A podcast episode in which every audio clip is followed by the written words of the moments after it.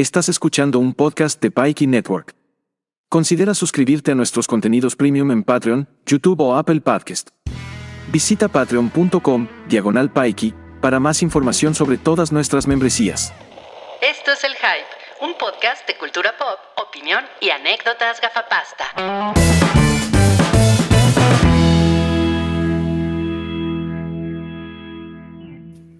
Hola, ¿cómo están amigos? Bienvenidos al Hype. Es la edición 520. Disculpen ustedes la tardanza para todas las personas que están ahorita conectadas en el stream. Los 55 que nos estaban esperando.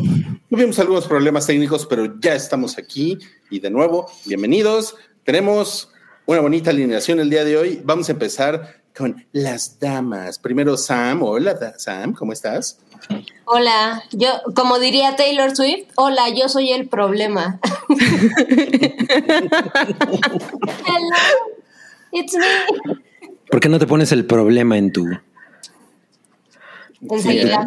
en tu Enseguida. tarjetita? Enseguida, claro que sí. Enseguida. El problema, no, es- hay una canción de Arjona que así se llama. No, Sí, no, sí. no me toques Arjona porque como diría la Jenny Rivera, No, yo me sé todas las canciones de Arjona en contra de mi voluntad. Ah, claro, ya nos habías comentado que tu madre es- Todas. no más, yo sí tengo la discografía porque la buscaba mi, mi Yami. Esperaba el Julio regalado para que me salieran al 3x2 los discos.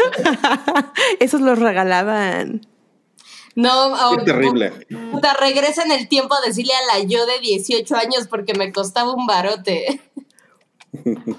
Qué feo. Wow, wow. Bueno, eh, esa fue Sammy Wami. Eh, qué bueno que estás aquí. Ho- ho- Hoy se llama Hola, soy el problema, Sammy Wami. Un gusto tenerte de vuelta en el hype.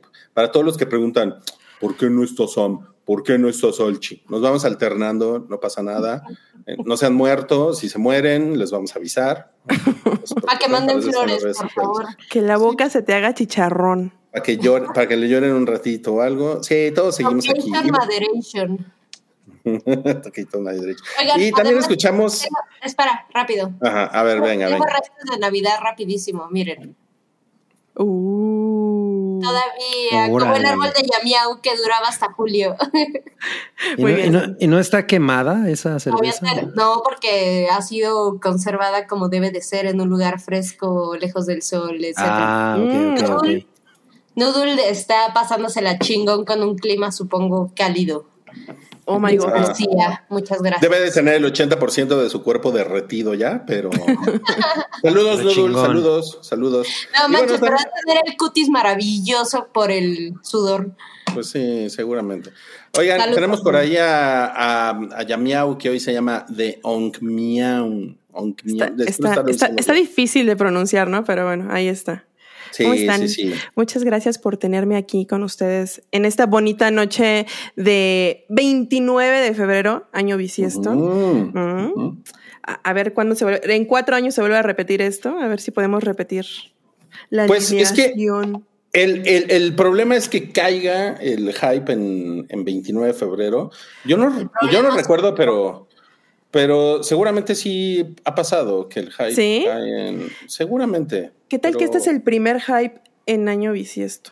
en- en- en- bueno, no, no, en año bisiesto ha habido hypes, pero no en. Bueno, 29 bueno, bueno, pero el mero día.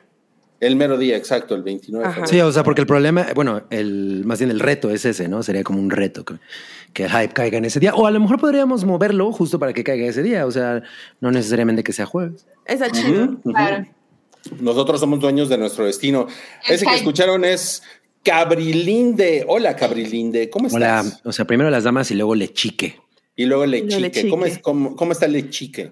No, pues estoy muy bien. La verdad es que eh, la vida me, me abre las puertas siempre porque Cabri, yeah. Alguien. Ah, ya me pusieron que traigo. vi- ¿Ya ves, Iván? Ramírez me dice que traigo vibras bu- bunbuire- bum- bunburillescas. Bumburillescas. A huevo, Güey, a huevo. Yo lo no, o sea, lo que, lo que sea menos eso. Miren, les voy a decir una cosa. Yo a, a veces me veo a mí mismo como, como Iggy Pop. No, güey. O sea, te faltan como dos toneladas de arrugas para él. Me, me- me- me encanta el, la comparación así de cero con triángulo. Te faltan como dos décadas. O sea, Mira, mira, es, es que- es como esos eh, esquemas de cómo me veo yo, cómo me ve mi novia, cómo me ve mi Ajá. Sí, sí, sí. O sea, tú te ves como Iggy Pop, pero todos los demás te vemos como fan de Bumburi. Qué bonito. Bueno, o sea, al- por lo menos el güey no se, no se ve tan mal. de moda. ¿Cómo? De Housier. Ah, no mames. El, el, por lo menos, o sea, yo no siento que Bumburi se vea mal. O sea, simplemente no es un güey con el que yo compagine mucho, pero bueno. No necesariamente quiere decir que se vea mal, ¿no? Exacto, exacto. Claro, exacto. claro. Pero según yo soy. Iggy Pop. Ok. Deberías de llamarte Iggy Pop el día de hoy. Ajá, que, y- ándale, va. va- Cabri- ca- Cab- cab- Cabrigui Pop. Cabrigui Pop. Me gusta, me gusta. No, pues está Me padre. Me, encanta esta, esta nueva sección de ¿quién, quién- ¿Qué- qué- cómo nos creo que llamaremos? me veo, ¿Cómo creo que me veo cuando me veo en el Pero En ¿cómo? realidad, como en realidad me veo. Exacto. Como, y, y bueno, la canción de hoy es Yes, sir, I can boogie, but I need a certain song. I can ¿Ustedes ya bailan aplaudiendo? ¿Ya están en la edad de, de- de bailar aplaudiendo?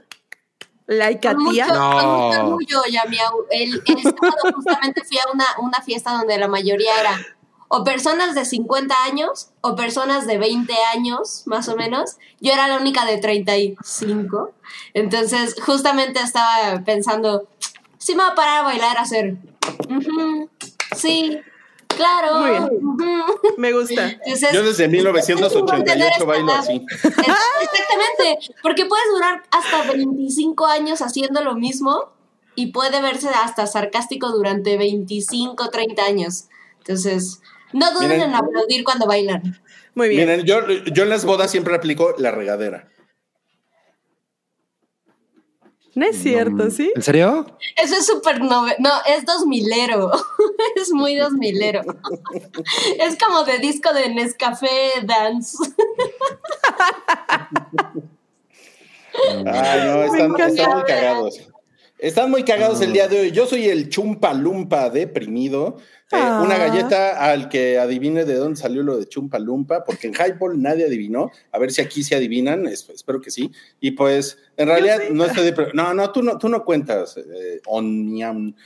Pero. Qué manera de minimizar tan horrible acabo de presenciar. No, más bien es para que no haga trampa. Gracias, Sam. Gracias, Sam. Es para, que- es para que no haga Sí, trampa. exacto. Es para que no haga trampa, porque ella sí tiene el conocimiento. Ella sí tiene el Es que conocimiento. es un, es un spoiler del episodio, ¿no? No. Mm, mm, mm. Ah, no, no, no. Bueno. mm, No, no, mm, no. No, pero sí, No. pero no lo sé. Pero es chumpa lumpa, chumpa lumpa, y después lo deprimido se sumó por algo que pasó en la semana, ¿no? Pero sí, es una. No, no, no es por la atracción de Willy Wonka en Glasgow. Está no, más cabrón no. que los easter eggs de Taylor Swift. O sea, o sea, eh, parte del nombre sí es eso, el deprimido nada más. Exacto, nada más el, el deprimido, pero el chumpa lumpa. El chumpa es lo que me interesa. A ver si alguien le agarra de dónde salió el chumpa lumpa. No, pues está muy complejo, pero espero que alguien lo haga. Oye, mira, nos Ojalá. dice Foras, aplaudiendo mientras bailan canciones de Charlie XCX. No, güey, o sea, canciones de Charlie XCX Hazlo, se, pues se hazlo. bailan así. Ay, mejor aplaude. Puedes ¿Qué es aplaudir. eso? Ajá, exacto. Puedes aplaudir así de acá, acá, acá, acá. Yo, yo Además, no o sea, o sea, aplaudo. lo único diferente es la cara que haces. Ah, The Little Thriller. Monster. No, ¿saben qué? Eh, tenemos aquí al varón Harkonnen que nos dice, vamos a ver el hype. ¿Qué tal, eh? Tiene, tiene su super, su super vape, el, el varón Harkonnen, se la pasa, se la pasa echando humo, ese señor, sí, ¿eh? Pero se ve que se la está pasando bomba, ¿no? En su jacuzzi, echando la cigarrita y pues es viviendo el hype. Sí, No, se, yo le- no, se- yo- se le pasa chingón ese güey, ¿eh? Yo Eh. creo que a mí me daría eh, pues, cosita salir así todo, ¿no? Tan pesado de latina, güey, así como de no mames. Tan qué- pesado. Sí, porque qué pesa frío. 300 kilos. ¿Acaso, ¿Acaso estoy oyendo algo de gordofobia por ahí? No, o sea, digo que me, me resultaría incómodo. Careful, Cabri. Sam, Sam, con, con el varón Harkonnen no aplica la gordofobia. O sea, o sea, o sea, es un güey que literalmente tiene que flotar con tecnología claro. para poder moverse. Porque sus piecitos ya no le dan. Sí, mal Nos dice ejemplo. Nos dice aquí Yu García, ahora me tomaron fotos en secreto. No, bueno. Gordo nivel, no, tengo que flotar para no. moverme. sí, exacto. Ya me pusieron que no me gustó la ballena. Pues no me gustó tanto como yo pensé que me iba a gustar, la verdad. Está, está. Ya hasta, me, ya hasta se me había olvidado esa película, fíjate. Sí, o sea, ¿por qué sacan eso? Esta no es la ballena, es el varón Ah, Harkonnen. Además, además es, es un gran actor este güey, este Skarsgård, Skarsgård, ¿cómo se llama Es este que, es que Stellan Skarsgård. el sótano es medio gordofóbico también. Sí, ya, ya los vi. Ya los Sí, vi. exacto. Luego, luego sí. pensaron en, en gordos. U- u- Ustedes estarán como, como varitas de nardo, ¿no? En el Varitas de nardo.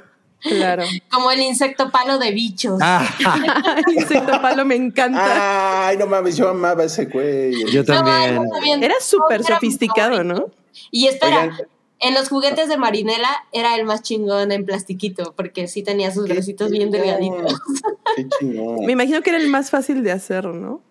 Tenía No, menos está más detalle. cañón porque se puede romper el molde, piensa. Piensa en la- Ah, la- las implicaciones técnicas. O- Oigan, tengo, tengo una pregunta para ustedes. El insecto palo llegaba con su chava y le decía, ¿qué onda? ¿Vamos a echar un palo? Yo creo que sí. sí, seguro. sí. La carita de llameado. Perdóname, Sí. No, y, no su, me y su- y su mamá le decía, te voy a dar de palos, ¿no? Ese me gustó más. Te va a dar de nosotros. También, también. ¿Y ustedes creen que su banda favorita era Jarabe de Palo?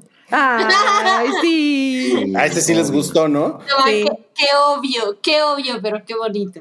Sí, sí, sí. Oigan, les estamos poniendo ahí el código QR para que lo escaneen y para que se vayan a nuestro Linktree. Ya tenemos ahí todo lo que ustedes necesitan saber de Pikey Network, eh, eh, lo que hay en Patreon, lo que tenemos en Apple Podcasts, Highball, el Fandalorian, nuestro podcast solo en audio, este stream, todo está por ahí. El newsletter también, que sale todos los viernes, ahí está. Que, por cierto, ojalá y que después volvamos a escribir, ¿no? En el newsletter, así como, no nada más andarles mandando spam del episodio, sino poder hacer como, pues ya saben, esta, esta vieja costumbre de escribir una reseña, que Claro. yo sé que yo sé que todavía muchos de ustedes lo aprecian, entonces, bueno, no se despeguen, no, no, no nos den un follow, ahí, va, ahí vamos a estar, le estamos echando ganas, porque en el hype creemos en el echaganismo, por No. supuesto. Yo, yo te voy a decir de que, te voy a decir que les voy a decir que una chica guapísima me dijo que había, que era mi fan por mis reseñas de cine. Pues, güey, ponte a escribir, pues ahí está. Yo siempre lo Pues hacía. escríbale. Pues escríbale mi leak. This is the way. Pues mira, pues mira, cabrón, yo te voy a decir algo. A mí una chica guapísima me dijo que era eh, fan de mis libros y mira, me la ligoteé. No, pues has hecho bien. No, wink, pues, wink, wink, This is the way. This is the way. Aquí no está tu qué no sé por qué no he puesto mi secta, así como el Sí, ¿eh? Dreyfus y el. ¿Cómo se llama ese güey? El chuchuliote, o cómo se llama? El que, el que los pone a pegarse, el chuchuliote, ¿cómo se llama? ¿Qué? No mames, no sé. No sé quién se pone a pegarse. Sí, que pone a los güeyes al re- en- como en un círculo y se ponen a pegar, eh, como maras, se ponen a pegarse. Ah, el temach. El temach, sí. El chuchuliote. El chuchuliote. Vergación. Wow. Oye, Ty- adivinar, adivinar eso estuvo difícil, ¿eh? Sí. Es la, es la cosa más señoro del episodio, seguramente esto. Muy bien por Yamiau, tienes, tienes experiencia cabrona ya. Sí, ¿eh? Sí. Nos pregunta aquí Roberto, ¿cuál suscripción pago para ver todo el contenido pagado, muchachones? Definitivamente la mejor suscripción es Patreon. Y, ten- y tenemos ahorita un, un, tier de 7 dolaritos, que creo que se traduce, como está el superpeso, creo que se traduce como en 30 pesos, una cosa así el mes. Y ahí tienen todo, nada más que estamos actualizando el contenido porque hay cosas de 2023 para abajo que tenemos que ir poniendo en ese tier, pero ese es el mejor lugar, definitivamente. Patreon, ahí es donde está la mera pasta del hype. Y ustedes sean como el varón Harkonnen, pónganse a ver el hype ahorita con un whisky y con su persona favorita, de preferencia. Y pues, como siempre, les queremos dar un poquito más de spam. Tenemos este episodio solo en audio que estamos haciendo Cabri y yo. Creo que nos lo estamos pasando bien, ¿no, Cabri? En el episodio Además, de audio. Como que cada vez fluye mejor. Digo, eso ya yo sé que cada episodio lo digo, pero es que sí me sorprende que cada vez fluye mejor. Y está, está bien increíble para lavar los trastes, para hacer meditación. Recomiendo. Estoy de acuerdo. Muy de acuerdo. O sea, dura, dura, dura 30 minutos y les platicamos todos los jueves en la mañana, solo en audio, para que se lo lleven ustedes a, a, su viaje a la oficina, a la escuela, como sea que lo hagan. Gimnasio. Sí, exacto. O sea, para que se vean ahí qué es lo que viene esta semana, nada más en audio. Está bien bonito. Esperemos que lo estén disfrutando. Y pues ahí están también los códigos QR y todo el tiempo les estamos poniendo en nuestras redes sociales, pues cuáles son esos links. Nos pone ahí Boga Reyes, el chuchuliote no es esa peli que termina el linchamiento. No le digan eso a Mareo Flores. Guarotes. Sí. Y Foras dice, ah, no, Luis García dice, pensé que el Buches era el temach del hype. Nah, el Buches es más beta que los peces. Fuertes declaraciones. no es cierto, Nada más porque no están aquí los bíceps de Butches para defenderse. Sí, ¿eh? para, para deformarte la nariz. Dice Eder Soto, en Patreon hay más cosas que en la suscripción de YouTube, la más Sí, claro. o sea, en Patreon tenemos ahí, miren, la crema y nata está ahí, en Patreon. Entonces, ahí sí hay desnudos. Hay sueños homoeróticos. Chichis, todo, todo, todo lo que ustedes necesitan. Todo tiene resultados sexuales. Oigan, bueno, vámonos ya, ahora sí, ya nos hicimos pendejos demasiado tiempo. Vámonos, por favor, a la taquilla pilla. ¿Quién la presenta, Cabri? La gata barata. Alguien hace rato me lo había puesto, pero ya no me di, yo no me acuerdo de quién. Pero gracias por sugerir a la gata barata. Eso, eso suena insulto, pero está padre. La gata barata presenta la taquilla pilla. Y pues, a ver, aquí tenemos un, creo que es medio una controversia, porque hay, una, hay una película estas de Demon Slayer que salió de la nada y que metió una cantidad bestial de dinero a la taquilla, casi 76 millones de golpe en un, fin, en un fin de semana. Y a ver, Yamiao, tú te sabes esto que la gente se ha estado quejando, ¿no? sí, la gente se ha estado quejando mucho, o sea, los fans, porque, bueno, se supone que estas películas de, de Demon Slayer son como para darle cierre a las temporadas. Y la gente se está quejando mucho porque en esta última película realmente es como, bueno, pues te vamos a pasar otra vez los últimos capítulos que ya viste de la serie. Y la gente está saliendo muy enojada del cine. o sea, es como un compendio de episodios. Es lo que yo había visto. O sea, que prácticamente es eso. O sea, como que te volvieron a poner lo que ya había pasado en la serie. Al final de la serie. Ahora, eso está muy raro. O, sea, ¿cómo, cómo, cómo es posible que, que, alguien haga esto y, y, haga tanto dinero? Porque es mucho dinero esto. Bueno, es que es, una, es un anime súper popular. Y la, la, película pasada estuvo muy buena. Yo creo que mucha gente quiso ir a ver esta porque la pasada estuvo cabrona. O sea, yo que vi la, toda la primera mm. temporada y después fui a ver la película, me gustó mucho más la película que toda la primera temporada. Órale. Sachi pone... se desvivió en, en, en recomendarlo. Sí, o sea, o, sea, no, no estamos cuestionando Demon Slayer, sino como la práctica de como de reciclar contenido ah. y, de, y de ponerlo en cines. Dice medio, ajá, dice medio Bros. Es el último episodio de la temporada anterior y el primer episodio largo de la que va a empezar. Así funciona. Skywalker Floyd nos dice, pero ya se sabía. Fue lo que pasó con Mugen Train. Igual es genial verlas en cine. Fueron los finales de la temporada y el principio de la siguiente. Pero sí, o sea, sí es algo raro, ¿no? O sea, como decir, ah, pues ya viste estos episodios, pero ahora los vas a ver en la pantalla grande. Digo, no sé Ajá, si es como o sea, funciona. exacto, o sea, hay mucha gente a la que le late que, o sea, ver esto en pantalla grande, pues sí, o sea, está cool, Ah, ¿no? Porque la, animación está muy cabrona. So- so- perdóname, Yamis. No, adelante, adelante. Son como los eventos de Doctor Who, o sea, son madres que vas a ver en la televisión, lo puedes ver en vivo en la BBC y después lo van a pasar en bla, bla, bla, pero el chiste es que de repente hacen el deal y lo trae Cinemex y entonces es, sí es lo mismo de la televisión, pero verlo en el cine, pues está muy cagado, ¿no? Vas con 200 personas más que van a entrar a cuatro Claro. salas vestidas, etcétera, todos igual de ñoños. Entonces, supongo que es el mismo, el mismo tema, porque justo, o sea, yo no le he entrado, pero Sachi la recomendó mucho y, y justo está en mi lista como, sí la voy a ver porque creo que es algo que debería de ver, confío confío en la palabra de Salchi y ahora que ya me está platicando, la neta es que sí es algo a, a lo que le voy a entrar, tipo One Punch Man, por ejemplo, Ajá. eh, siento que son cosas como de anime reciente, que es un... Está cagado verlo, o sea, no te quedes en Dragon Ball, ¿no? Sigue, Claro. sigue viendo ciertas cosas. Entonces, en, en este tipo creo que si va por ahí, entiendo un poco de dónde viene el mame, porque, te digo, pensando en cosas como Doctor Who, pues sí, está muy cagado ir, puta, hasta los partidos del NFL, ¿no? Y verlos en una pantalla totota. Creo que, pues sí funciona y Bueno, también por la experiencia comunitaria. Exactamente. Exacto. Exacto. Demon Slayer ya está en ese punto, ¿no? En el que vas a compartir con un chingo de fans y te la vas a pasar poca madre. O sea, yo me, yo me imagino que si tú eres un fan muy informado por lo, que- por lo que estoy viendo, eh, pues sabes eh, qué es lo que estás comprando, ¿no?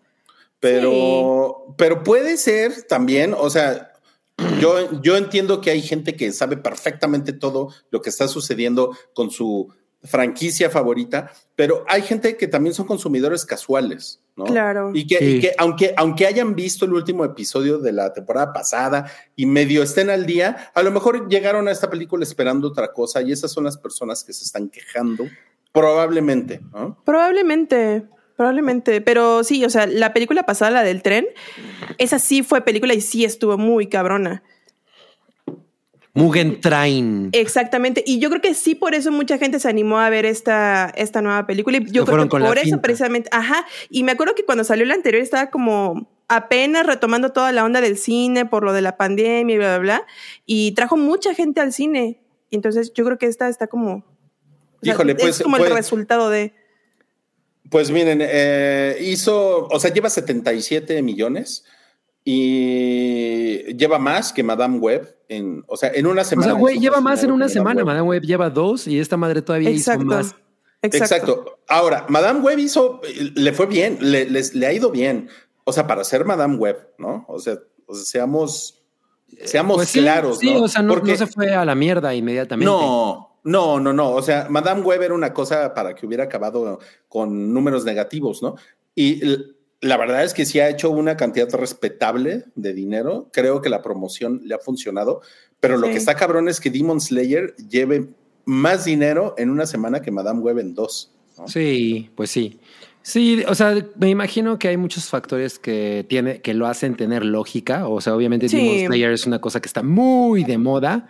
O sea, es, es una, una propiedad muy fuerte, mientras ni siquiera Madame Web era algo que nadie tuviera en el radar, ¿no? O sea, yo No creo que mames. No. Ve lo que dice aquí Leon Sánchez. A Madame Web le fue mejor que Indiana Jones. ¡Ja! Verga. Ahora sí Está que cabrón. vergación.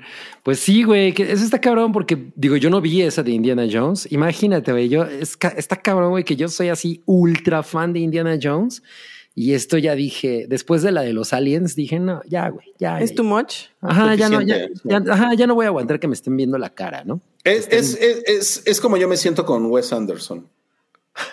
Sí, me he dado cuenta. O sea, a ti, a ti no te gustó la del asteroide. No, ya es así de güey. Wes Anderson ya es otra cosa, cabrón. La del Principito. Claro. Ándale, que, se ponga, que se ponga a hacer remakes Wes Anderson, ¿no? Claro, remake. Un remake de qué buena está mi ahijada. Oye, Ay, oye, pero, pero bueno, Ferrari metió sus 13 millones de dólares también, que digo, A mí la pesos. verdad me sorprende que esté en tercer lugar. O sea, podría estar en primero. Para lo que está en primero y en segundo, la verdad es que creo que Ferrari debería de estar en segundo o en primero. y está cabrón que esté en tercer lugar. Yo, yo siento, ¿sabes cuál es el problema, Sam, de esta película? O sea, estoy, estoy hablando más de la promoción, no, no de la calidad de la película, que por cierto, Cabri la reseñó la semana pasada, pero siento que esta película tiene tufo a una película pretenciosa. Y, Mm. si, y si la hubieran anunciado como una película naca para a ti que te gusta el automovilismo. Claro, Sí, sí, sí. claro. Y, y, y a ven ti a que ver te el vas a agarrar a madrazos a, a la Fórmula 1. Claro, esta película hubiera hecho el triple de dinero, pero no, no es ese tipo de película. No, además, además yo creo que también le hubiera ido mucho mejor si a la gente que tiene un Ferrari la hubieran dejado entrar al cine gratis. Güey, güey, por cierto, hubo, hubo- hubo- hubo una nota la, la semana el güey pasada, que chocó con el microbús. el güey que chocó con el microbús. Bueno, no, no era un microbús, era, era un camión de esos de Era un rutas. can- de la- A ver, de ¿cómo, la- cómo, cómo estuvo eso? Ahora, En, en- en la Ciudad de México, en el, en el sur, sobre periférico, un güey en un Ferrari chocó con un, con un camión. Con un camión. Y no mames, o sea, el camión yo creo que lo rozó dos segundos. Estaba hecho mierda el Ferrari, güey. ¡No mames! se deshizo la madre esa, pero, pero, pero, como buen peritaje, se ve en la foto que la culpa es del Ferrari. O sea, el camión va en su carril. El Ferrari fue el que le quiso ganar. Se metió y sí, se hizo mierda esa madre porque pues, Eso, el material del que están hechos están diseñados para hacerse mierda cuando los tocas. sí, los, los hacen así como de boligoma. Tal vez Bueno, todo pero- esto era, era una activación para la película de Ferrari. Eso, eso iba a decir. ¿Qué tal la entrevista? ¿La vieron? No. No, No, ¿cómo? A ver, a ver, a ver, cuenta. ¿qué, cuenta. qué pasaba en la entrevista? No, e- es una cosa que tienen que ver, pero bueno, entrevistan, no sé si es el conductor del, del camión o alguien que iba arriba del camión, pero es, es, es, es una chulada chilanga. Eh, a- así lo deben de buscar. Órale. Ok, ok, entonces búsquenlo, búsquenlo. Oigan, yo, yo lo único que les iba a decir es que eh, cuando, o, o sea, cuando hay un choque en cualquier lugar y pues es un Chevy, ¿no? O no, o cualquier camioneta, pues, pues, siempre hay cinco güeyes, ¿no? Ahí parados, así como viendo Ajá, el desmadre. Viendo. Pero como era un Ferrari, eran como 100 güeyes ahí alrededor de la escena, güey. Claro. No. Cagado. Tengo, O sea, tengo sí- que ver eso, tengo que ver eso. O sea, sí Oigan, está muy cagado. Yo, yo el fin de semana, a ver, si hay alguien como de, de satélite por, por aquí en el sótano, yo el fin de semana vi un coche que se quemó enfrente del lumen de satélite. Entonces, si alguien sabe algo, porque no lo encontraron Sí. en el pinche internet, Sí. pero lo vi, solo vi el camión de bomberos y el coche ya hecho mierda así, ya sabes, el metal que ya se ve todo cenizo, como, como carbón que ya no te sirve para hacer carne. Chismes no es una chinota, entonces, por favor, este, comunidad sateluca, éntrenle, ayúdenme. Qué chingón, qué chingón. Oh my God. Bueno, ya hablamos demasiado de la taquilla pilla. Vamos a No, pasar- espérate, no, no hemos dicho nada de todas menos. No, pero eso no nos importa. ¿A quién le Bueno, pero por, por lo menos ya desplazó No, sí a con todos menos contigo. ¿De qué va? Ya- Oye, y Aquaman, oye, y gracias. Aquaman también, y Aquaman. Aquaman, eh, sí, no, bueno. Bueno, Ya, es que Aquaman está ya en, en- Aquaman en ya está plataforma. exactamente del metro. Ajá. Bueno, ya, ya está en la plataforma de streaming. Bueno, ya, vámonos, vámonos a lo que sigue, que eh, son los estrenos de esta semana, que nada más queremos repasarlos rápidamente. Tenemos dos reseñas de esos estrenos. Uno es Duna, parte 2, y el otro es Todos somos extraños. Ahorita les va a platicar Cabri de esa película. Pero también se estrenó Shogun, que creo que, creo que va a estar bien. Está en Star Plus. Ahí Eh, La, un- la producción se ve chida. Se ve chida, Sí. se ve chida. Es, es, es esta novela de que es de 1975 y Tiene y mi edad. Tiene, tiene tu edad. Y bueno, Cabri, Cabri contó por ahí en el podcast de audio una, una historia, ¿no? Como de, o sea, como que le recuerda esta novela, así como que, es- o sea, era como omnipresente, ¿no? Esta novela. No mames, sí. Esta O sea, era, era de esas cosas que el número uno, el libro estaba en, en, el, en, la, en, la, en la casa de todo mundo, ¿no? Sí, El sí. librote así. Y, y mis papás eran muy fans de esta serie, de la de los 80.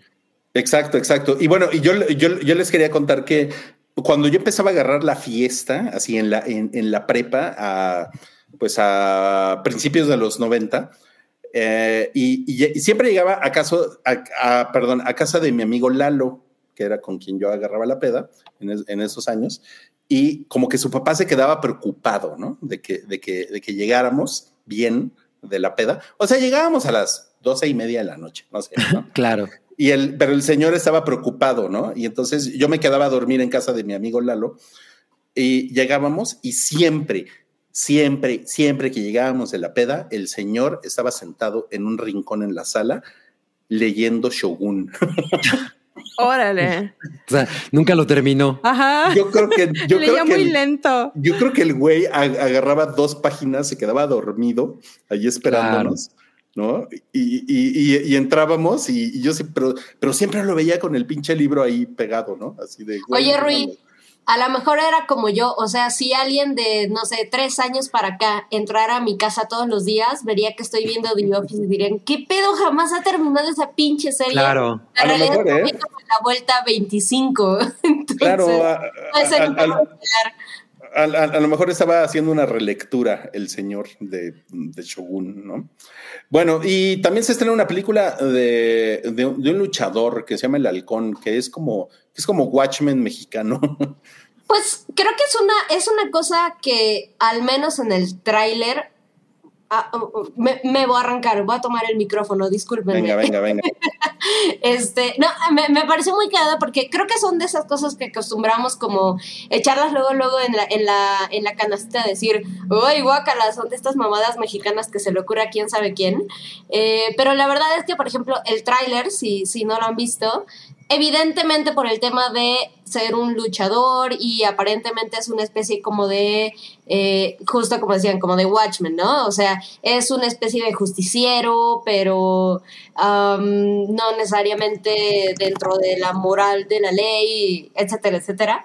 Eh, pero en el tráiler, por ejemplo, son muy evidentes y ahí está, eh, sabes que vas a ver referencias a cosas como El Santo, por supuesto, o sea, lo cual me pareció muy cagado, o sea, me parece cool que no nada más están haciendo algo que normalmente nunca sale bien, que es como tratar de emular el cine gringo, ¿sabes? El cine hollywoodense con pues presupuesto y talento.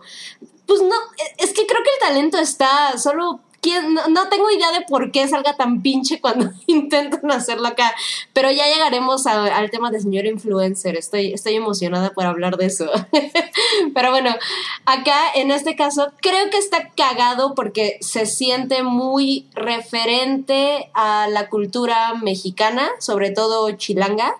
Eh, como en todo, o sea, en el mismo trailer puedes ver que las actuaciones no están chidas, ¿no? Pero dices, bueno, es parte del paquete del tipo de película. Sin embargo, más sin en cambio, creo que está muy cagado que se genere este lore como de película. O sea, no manches, una cosa como Nacho Libre es increíblemente famosa, a mí me parece una basura, pero la gente la adora. Entonces, si hay una madre que puede ser mexicana y que esté cagada a ese nivel, a mí el tráiler me pareció lo suficientemente interesante para entrarle y ver, pues, qué está haciendo ahora el cine mexicano, a quién están dando varo para Oye, Sam, tienes que verla entonces, ya que has hablado también. Ándale. Supuesto, por supuesto que la veré. Ándale, es buena idea. la verdad es que sí estaría cagado. Este es otro de los estrenos de esta semana, El Halcón, y también se estrena em, ficción estadounidense o American Fiction, es su título original, que es esta película con Jeffrey Wright, que tiene cinco nominaciones al Oscar, incluyendo Mejor Película y Mejor Actor, Jeffrey Wright. Y lo que platicábamos en el podcast solo en audio es que es curioso, curioso y no, que esta película se fue directo a Amazon Prime Video, porque pues Amazon compró MGM y como que dijo, ¿saben qué? Se me van a la verga y me la mandan directo a la plataforma. Entonces, esa ya la pueden encontrar ahí. Si ustedes son de esos completistas de premios, temporada de premios, tienen que verla. ¿Por qué, ¿por qué estás haciendo esa, esa carita, Yamiao? Es que dicen, alguien pásele un abanico a Yamiao. Sí, es que yo no me acostumbro a este calor. yo me estoy asando. ¿Neta? Recuerden que viene de la montaña. o sea, yo vengo de las tierras frías y ahorita yo me estoy asando. O sea, estoy así de, ah, me quiero arrancar la ropa. No, pues, playerita, Milik. Me quiero arrancar la ropa. No es, no es ese tipo de contenido en internet, ya me O sí, ah, no, no es cierto. bueno, ya de una vez. Pues ya que estamos en eso. Sí, ese fue el recuento de los, de los estrenos de la semana y vamos a pasar a lo primero que vimos. Ahora sí, vamos a las reseñas. Cosas que vimos en la semana y aquí tenemos Todos somos extraños de Searchlight Pictures, que como ustedes sabrán es, la, es como la casa de prestige de Disney, antes eh, era de Fox, ¿no? Y tienen esta película en la que sale Paul Mezcal y Cabri ya la vio y yo le preguntaba a Cabri, ¿llorarás con esta película? Cabri, confírmanos si sí o no lloraste con Todos Somos Extraños. Venga de ahí. Híjole, no mamen, güey. No. ¿Por qué me hacen esto? Sí, no, pues digamos que fui a que me metieran un chingadazo en el estómago, así, a eso Eh, fui. In the feels. Ajá, in the- totalmente in the feels. Eh, eh, realmente cuan- eh, el avance de esta película es algo que estuvieron pasando durante mucho tiempo cuando ibas a ver ciertos estrenos de drama. Y bueno, pues queda muy claro que la película tiene ese tono, ¿no? Es un drama. Pero yo realmente no sabía qué esperar. O sea, que me quedaba claro que era una, una historia de una relación entre dos vatos, ¿no? De una relación amorosa entre dos vatos. Pero había este factor externo que era el de los papás de este güey, ¿no? De Andrew Scott, que es el personaje principal, que se llama eh, Adam. Y yo no entendía por qué los papás se veían jóvenes. Yo decía, güey, pero ese güey debería de estar más grande que sus papás, ¿no? ¿Por qué se ven tan jóvenes? Entonces ya más o menos cuando hoy que nos tocó hablar sobre la reseña, eh, digo más bien sobre el estreno, como que me di cuenta de más o menos por dónde iba, pero ya verla pues es una experiencia completamente diferente y es un... Les voy a decir que es una de estas películas que yo le puse cinco estrellas, vi que Salchi le puso cuatro y media, pero la raz yo, le, yo estaba a punto de ponerle cuatro y media estrellas, pero la media estrella es extra es porque sentí como si hubiera hecho SIDA para mí. eh, como, ay, soy bien pendeja hoy. Como si hubiera sido, ¿Sido hecha, hecha? para mí. O sea, como, como si lo hubieran escrito para mí. ¿no? O sea, o, o alguien hubiera dicho, güey, voy a dar este discurso como para que le llegue a este tipo de persona. Entonces, es un drama bien poderoso que obviamente si perteneces al- a la comunidad de LGBTIQ+, pega mucho más profundo, ¿no? Eh, inmensamente profundo, pero la verdad es que, güey, yo creo que se ha convertido en uno de mis dramas eh, románticos favoritos de la historia, güey. O sea, la Órale. pinche, la pinche eh, película tiene un guion bien chingón. Hay una frase que yo puse en mi en mi, pues, en, mi sí, en mi comentario de Letterboxd que dice Paul Mezcal que dice algo así como es curioso que la palabra queer en realidad sea como mucho menos ofensiva, ¿no? O sea, cuando están hablando ellos y hablando de eso, y dije, no mames, o sea, a mí eso me habla muy claro porque justamente yo pertenezco a la generación que de alguna manera, pues, no usaba, eh, usaba, entendía esa palabra como un insulto, ¿no? Queer era un insulto, un insulto, un insulto, un insulto, y, ahorita hay toda una generación de, de personas en la, en, la, en la comunidad y la diversidad que la consideran problemática porque pues ya nuevas generaciones la han adoptado como propia, como para decir, güey, sí somos queer y qué pedo, ¿no? Entonces, bueno, pues les voy a contar a grandes rasgos de qué realmente va este pedo, como para que no lleguen y, eh, en blanco. Eh, Adam, eh, este vato, ¿cómo se llama? Andrew Scott, se llama Adam, es un escritor que vive en Londres, en un edificio que parece que no vive nadie en ese edificio, ¿no? O sea, realmente él se, cruza con muy poca gente en el edificio. Hay un momento en el que hay una alarma, suena una alarma como contra incendios y todo el mundo baja y la verdad es que, güey, las bajan como tres personas, ¿no? Entonces dices, pues no mames, ¿quién vive ahí? Pero el personaje de Paul Mezcal también vive en el edificio y como que él eh, eh, se observan, digamos, en la ventana, ¿no? O sea, de pronto ah, el person eh, eh, Adam está viendo a este güey en la ventana y como que le causa una, una cierta curiosidad. Se ve que es como un personaje enigmático. Entonces, un día el personaje de, de Paul Mezcal se, atre- se atreve a presentarse con este güey. Y le dice, no, pues este, ¿qué onda? Eh, porque nosotros vivimos aquí solos, ¿por qué no pues, platicamos o algo? El otro güey, eh, el personaje de Adam, que es el escritor, está escribiendo una, pues, un- un guion, un tratamiento de guion sobre sobre la relación con sus padres, que es una pareja que murió cuando el niño tenía como 12, 14 años, ¿no? Entonces este güey tiene, al, tiene algunos momentos en los que revisita el pueblo en el que nació, en el que creció, y se encuentra con sus padres, pero sus padres están como congelados en el tiempo, tienen 30 años. Entonces, eh, era, esa era la razón por la que yo le decía, güey, no mames, este güey tiene como cuarenta y tantos y sus papás, estos papás también, ¿no? No, no, no me checa. La cosa es que la película tiene un, un factor de fantasía en el que pues eh, te, te, te, ves obligado a admitir que esto está ocurriendo aunque no existe una explicación, porque realmente nunca explican cuál es el, el origen de esas visitas que él tiene con sus papás. Pero realmente la historia consiste en estos momentos en los que este hombre de casi 40 años convive con sus padres, a quienes perdió muy joven, y empieza a tener conversaciones con ellos diciéndoles que es gay, ¿no?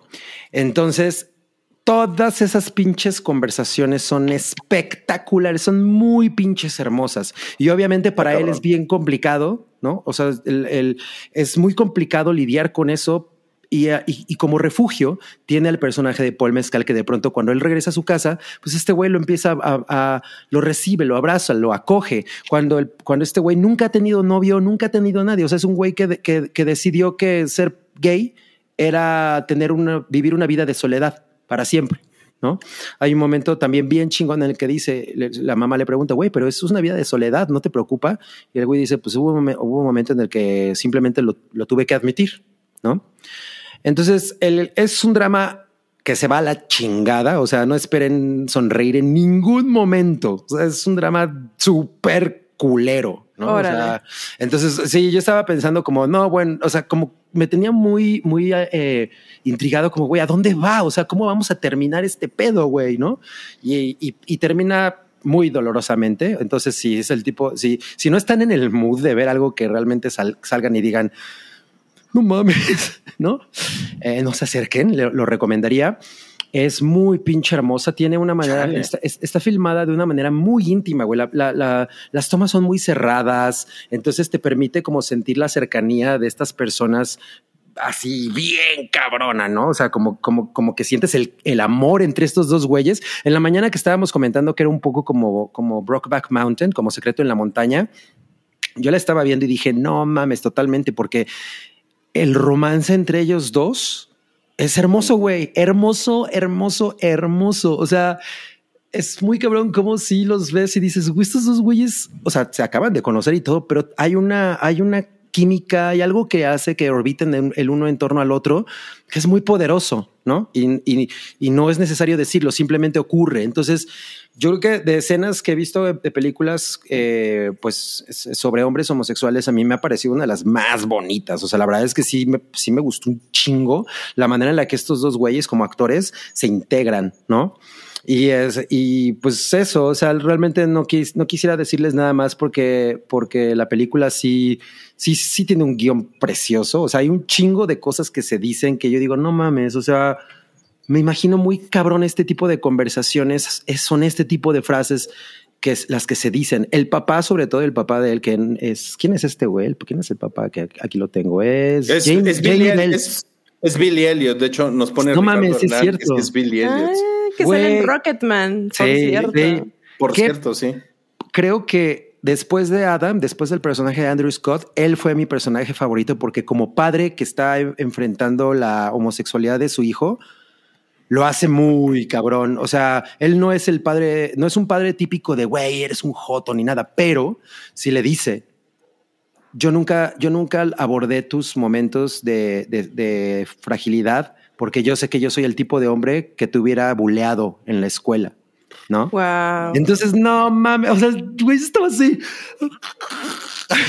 o sea, dije, güey, wow. esta, esta, película me está haciendo muy, muy, o sea, mucho daño, güey, me está lastimando muy profundamente, güey, ¿no? O sea, sí, y salí así como, güey, qué puta cosa tan hermosa. O sea, de hecho, la última, la última escena, o sea, es de esas cosas que que yo está, empiezo a pensar, ¿cómo van a cerrar esto, güey? O sea, la verdad es que me la estoy pasando muy cabrón. O sea, estoy sufriendo muchísimo, pero estoy sorprendidísimo. ¿Cómo lo van a cerrar? Si lo, suben, si lo cierran mal, me va a decepcionar tremendamente.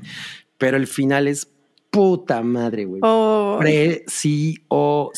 No, pues qué bueno, qué bueno. Sí, dura casi dos horas. Ah, está súper bien. Ajá, está, Oye, está ligera. Oye, entonces, o sea, no es tampoco una película tanto para sufrir, ¿no? O sea, sino más como Híjole. por lo que estás diciendo, o sea, se sufre pero se reflexiona, ¿no? Ah, bueno, no, por supuesto. Y, y sobre todo en ambas partes, tanto en tu, tu enfrentamiento con esta personalidad que de alguna manera te cuesta trabajo eh, socialmente, pero también el cierre con tus padres. Porque este güey, Andrew, Andrew Scott, no mames, tiene una manera de, de comportarse como el hijo de estas dos personas eh, en, en- en versión adulta, que no, no es como si la hiciera de un niño, ¿no? O sea, no, es, no, no, no trata de hacer manerismos de niño, simplemente es esta persona que se vuelve a encontrar con sus papás y tiene ese gran vacío, ¿no? En el que no estuvo con ellos durante mucho tiempo y entonces se, se, se, se deja ir completamente, ¿no? En, en que lo protejan, lo abracen, le, le pregunten qué ha pasado con su vida todo este tiempo que no han estado juntos. Entonces, güey, no mames, está así de vete a la verga, ¿no? O sea, sí es muy hermosa. Es una, es, es una fantasía bien, bien cabrona la que mencionas que tiene esta película, porque eh, no sé si, si yo, o sea, un tema generacional por Back to the Future, pero yo sí muchas veces me, me pregunté, o sea, ¿qué pasaría si yo viajara en el pasado y conociera a mi mamá? No, no, no en ese sentido, como en Back to the Future. Pero si O sea, no, de tirarle la onda. no, exacto. No de Calvin Klein y todo eso, ¿no? Pero, o, o sea, si yo pudiera viajar en el tiempo y conocer a mi mamá y, y- y- y verla, o sea, debe de ser algo impactante ver a tu mamá adolescente o joven, no sé, ¿no? O- y, lo, y lo que dices que plantea esta película, por ejemplo, o sea, para la gente que ha perdido a, a un familiar, a un padre, una madre, ¿no? Y que de repente digas, no mames, yo ya tengo la edad que tenía mi padre cuando murió. ¿no? Sí. No, Y- no, y, mames. y poder viajar en el tiempo y de repente yo tengo tu edad, ¿no? Y puedo hablar contigo, ¿no? Eh, o sea, es una cosa que, híjole, me, o sea, se, se me hace el Sí, estómago así, Es muy sobrecogedor, es muy sobrecogedor. Jus- Sí. yo, justo yo estaba pensando un poco en eso em, respecto también a mis padres, ¿no? O sea, como pensar, bueno, ahorita la, yo tengo 48 años, como, o, sea, ya somos personas prácticamente entrando a la, a la etapa de madurez, entonces ya no somos unos, unos güeyes ahí como experimentando, ¿no? Realmente tenemos un cierto conocimiento. Entonces, ¿qué hubiera pasado si yo, si yo conozco a mis papás con, eh, con mi edad, ¿no? Que además yo estaba con ellos cuando, yo, cuando ellos tenían es, mi edad. Entonces sí, sí me puso así como a, a girar la ardilla bien violentamente, güey, ¿no? Así de no mames. O sea, digo, afortunadamente yo realmente no pasé por muchas de las cosas que en teoría el personaje de este güey pa- pasó, pero hay muchas con las que sí. Por ejemplo, sobre todo, el güey es un cabrón que creció en los 80, entonces toda la sombra del VIH-Sida está ahí. Y, Claro. y eso fue así bien oscuro, o sea, yo lo viví de una manera bien oscura, ¿no? Entonces sí, me, sí, sí, eso es delicado cuando tienes el conocimiento de cómo era lo que, cómo se vivía, ¿no? Híjole, me ibas, pues, a, ibas a preguntar algo, ¿no? ¿Ya miau? No, me, que- me quedé en Ah, shock porque es- esa premisa me parece impactante. El poder convivir con tus papás teniendo la edad que tienes o si uno de ellos ya no está, es como, güey, me, me, me, Claro. me pareció muy impactante. Sí, sí lo es. Y la verdad es que yo no sabía mucho qué esperar y hoy sí salía así como... "Ah, Uy, suena, película". suena, suena que no la voy a poder ver Sí, con dignidad. Profe, profe, yo sí tengo una pregunta, profe. A ver, Venga, venga. A ver, Alukla. Este, no, la verdad es que el tráiler, o sea, desde igual, desde que salió es algo que se me antoja mucho, pero siento que es esta cosa como de cine de arte que puede atraer a este público al que le podemos llamar cine de tías, ¿sabes? Sobre todo en temporada de premios, la, la vas a ver. Mi pregunta es, Obviamente, cuando vi el tráiler, pensé en Brokeback Mountain, que creo que a pesar de que es una película bastante comercial, pues con el paso de los años se ha ido aligerando, pero sí es una película incómoda, sobre todo para el momento y para mucha audiencia, ¿no? Sobre y no es que sea súper explícita, pero definitivamente presenta momentos incómodos para mucha gente. Esta está como ese nivel, o sea, como que sí lo lleva a o es bastante discreta en ese, en ese tema como, como de choquearla a la sociedad de los temas de relaciones no heterosexuales, cisgénero. No, justo, yo creo que la- la- los momentos en los que ellos dos se eh, intiman son mucho más, eh, mucho más románticos, yo siento, que eróticos, ¿no? O sea, sí hay erotismo, ¿no? O sea, los besos son así muy profundos, no, no, es así, no es ligerita para eso, pero más bien es una cosa que dices, güey, no mames, qué bonitos, qué bonito ver a estos dos cabrones quererse tanto, ¿no? O sea, la manera en la que se agarran, yo lo voy a decir, ¿no? Así, la manera en la que se agarran los muslos, todo ese tipo. No mames, yo sí estaba así como. no, como, que está muy rico este Y que habría así de, no antojen. Sí, o sea, dije, pero, pero, pero, pero, no, o sea, no nada más se ve hot, sino se ven como que te dan ganas de que alguien te quiera con esa pasión, me explico. Claro. Ahí como, tiene ese pedo, entonces yo sí siento que, que no resulta a lo mejor tan incómodo, aunque pues evidentemente sí, sí, sí, sí se queda la cámara y sí pasan cosas, etcétera. Es como una, es como Brokeback Mountain vista por A24. Ah, ah, y, y, yo también quiero comentar que en Brokeback, Brokeback Mountain también la, eh, es muy importante para la personalidad de los personajes que ellos están reprimidos por la época en la que vivieron y por su contexto, ¿no? Entonces, cuando ellos pueden desatarse. no, y además por, como el papel que tienen que, tener, o sea, te presentan las cosas y el estatus, etcétera. Por supuesto. Entonces, como que cuando están solos en la montaña es así de, güey, ahora es cuando vamos a ponerle, ¿no? Porque no hay de otra. Y, y, y esa es parte del ADN de esa película. Claro, sí, que en esta no existe porque ellos están completamente admitidos, ¿no? O sea, ellos sí, están son, son las personas modernas en, Inglaterra. Ah, totalmente, y, los instantes en los que eso se enfrenta con, con, con las políticas del pasado son bien chingones, son muy bonitos. Sí, la, Claire, Claire Foy, que es la mamá, es la que tiene como más de, como que duda más sobre el tema de mm. su hijo híjole, güey, esas escenas están bien chingonas. O sea, esas fueron las. Yo, lloré como cinco veces así muy, muy profundamente y esa fue una de ellas, así de no mames. Sí, me la pasé Oye, Cabri, pues muy, la pasé pues muy, mal, pero bien. Reseña, ¿eh? Muy, muy bonita reseña. Y, no, yo, no quiero, yo no quiero ser esa persona, pero te dije que ibas a llorar con eso. Yo no esperaba así tan tanto, ¿eh? O sea, yo creo que lloré. Es una apuesta muy fácil la verdad. Sí, sí, quizás sí, quizás sí, pero sí, sí estaba así. Modalidad valiéndome madre haciéndole hacia los ojos, ¿no? Ya me vale madre que me oigan, me vale madre todo. Estoy, estoy llorando muy a gusto, ¿no? Qué chingón, qué chingón. Pues bueno, eso fue entonces, todos somos extraños. Eh, si les gustó la reseña de Cabri y se identificaron en algo, les interesa, definitivamente, aprovechen que está este fin de semana en cines, vayan a verla no sean güeyes. No sean güeyes. No sean güeyes, no sean güeyes. Vayan, vayan al cine. Ni huellas. Además sale el padre sexy de Fleabag.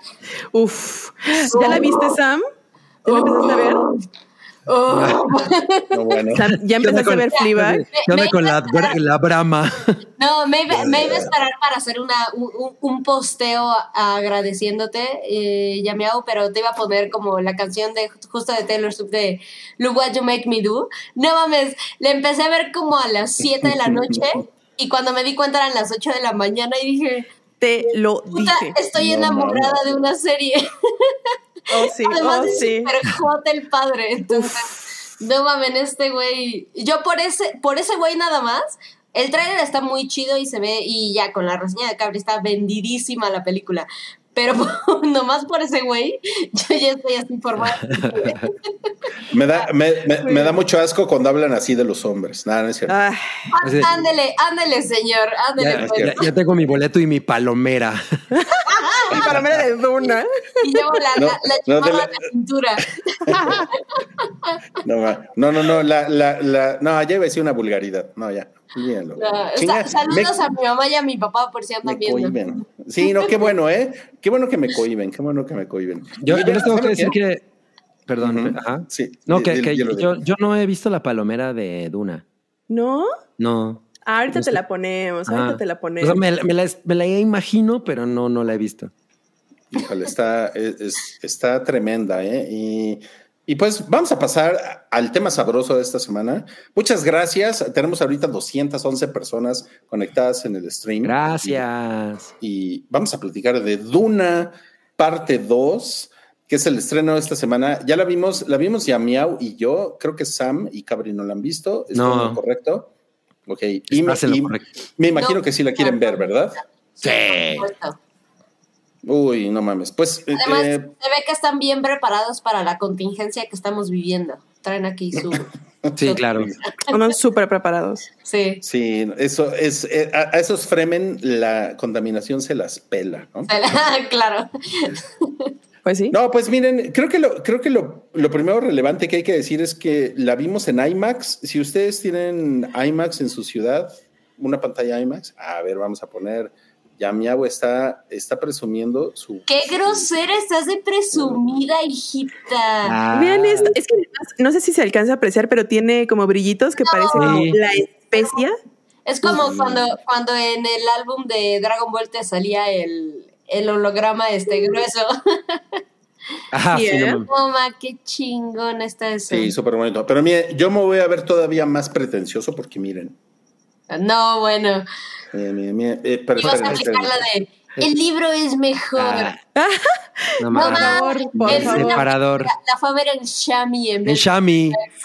Fue, fue a ver Enud. en Enud. de Shami. En nude, güey. Bueno, perdónenme, perdónenme por tener la cámara al revés.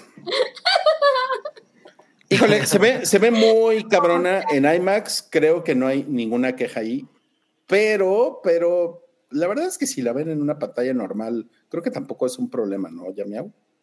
No, para nada es un problema. O sea, creo que de todos modos se va a apreciar súper bien. Pero, o sea, el plus que tiene la, la pantalla IMAX, además de que está como el pantallón, es el sonido. Creo que por el sonido vale mucho la pena que la vean en una pantalla que tenga un sonido muy cabrón, porque el sonido sí está muy bien.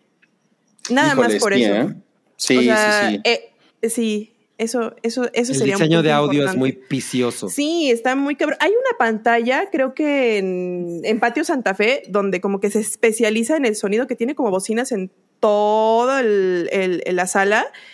Si la pueden ver en esa, estaría increíble. Órale, voy a buscar esa. Sí, está, está muy chida.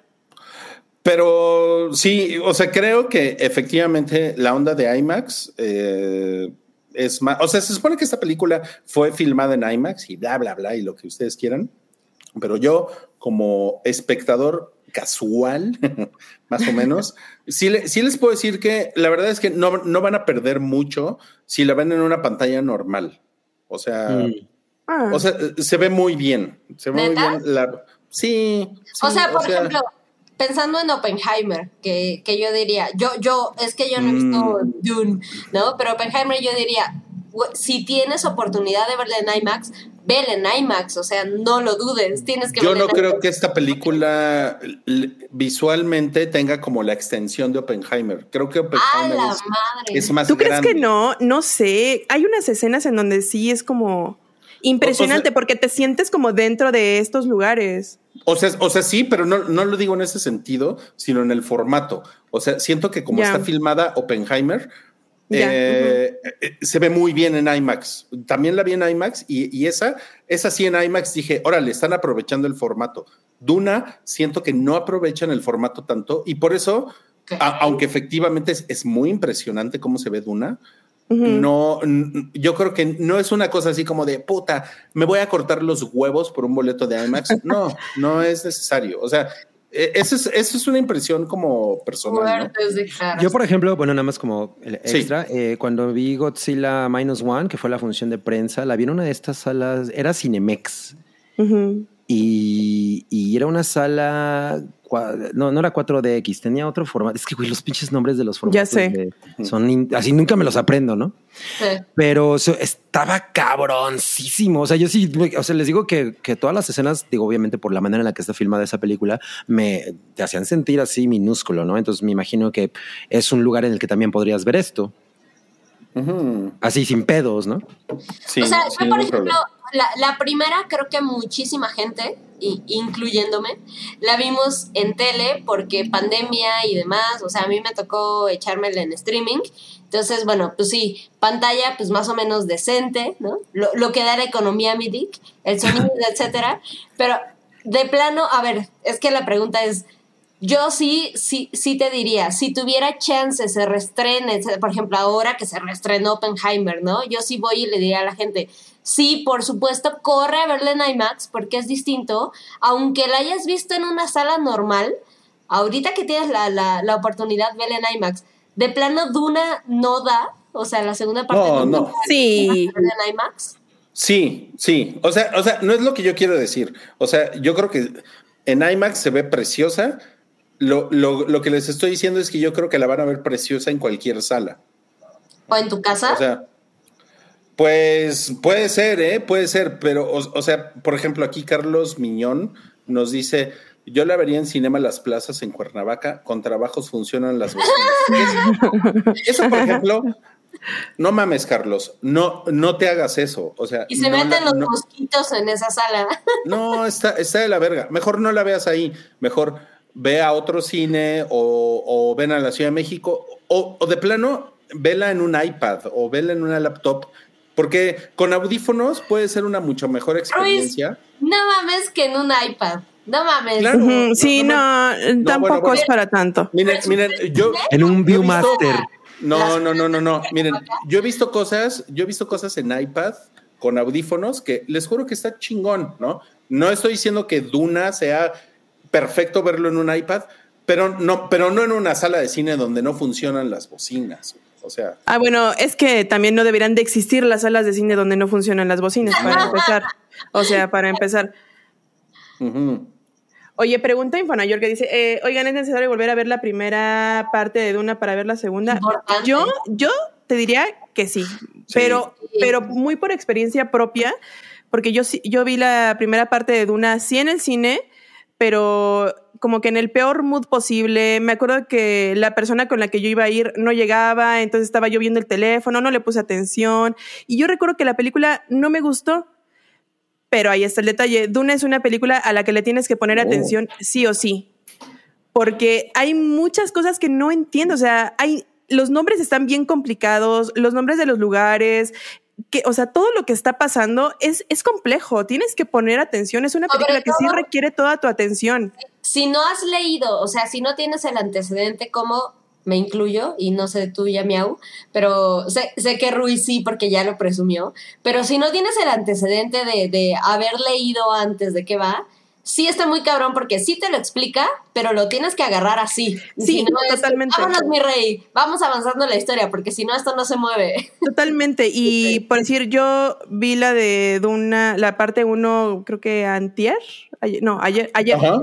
La vi ayer y fue completamente una experiencia diferente. O sea, fue una película que me gustó muchísimo, fue una película que por fin entendí. O sea, es que solamente es como poner la atención y sí te ayuda mucho a entrar como bien informado a esta segunda película porque, o sea, termina la primera y la segunda empieza justamente donde se quedó la primera. Entonces, si tiene ya rato que no, que, que vieron la primera, sí les recomendaría que, que la volvieran a ver. Se ve increíble en una pantalla normal en su casa, sí. O sea, no, no hay necesidad de que se restrene, pero sí, yo recomendaría que vean otra vez la primera parte. Sí, ahora la, la- la primera parte tiene este problema que yo sí considero que es un problema, que es que eh, termina de una manera anticlimática eh, con el personaje de Jitomate Saladet que ya va caminando con, lo- con los Fremen en el desierto. Y como que... le pasa un poquito también a la primera, ¿no? O sea, es No, similar. no, no, no, no, o sea, lo que estoy hablando es de la, lo que estoy hablando es de la primera, justamente. Ah, ok, ok. Ya, O, sea, ya. o sea, Ya. justo, justo, o sea, o sea, como que es muy anticlimática y, y entonces eso hace como que dices, güey, ¿qué pedo con esta película, no? O sea, ya se acabó, ¿no? O sea, Ajá. ¿por qué se está acabando así, no? Y, y- y la, y la segunda parte arranca justo cuando empieza, perdón, justo cuando termina, la primera película, ¿no?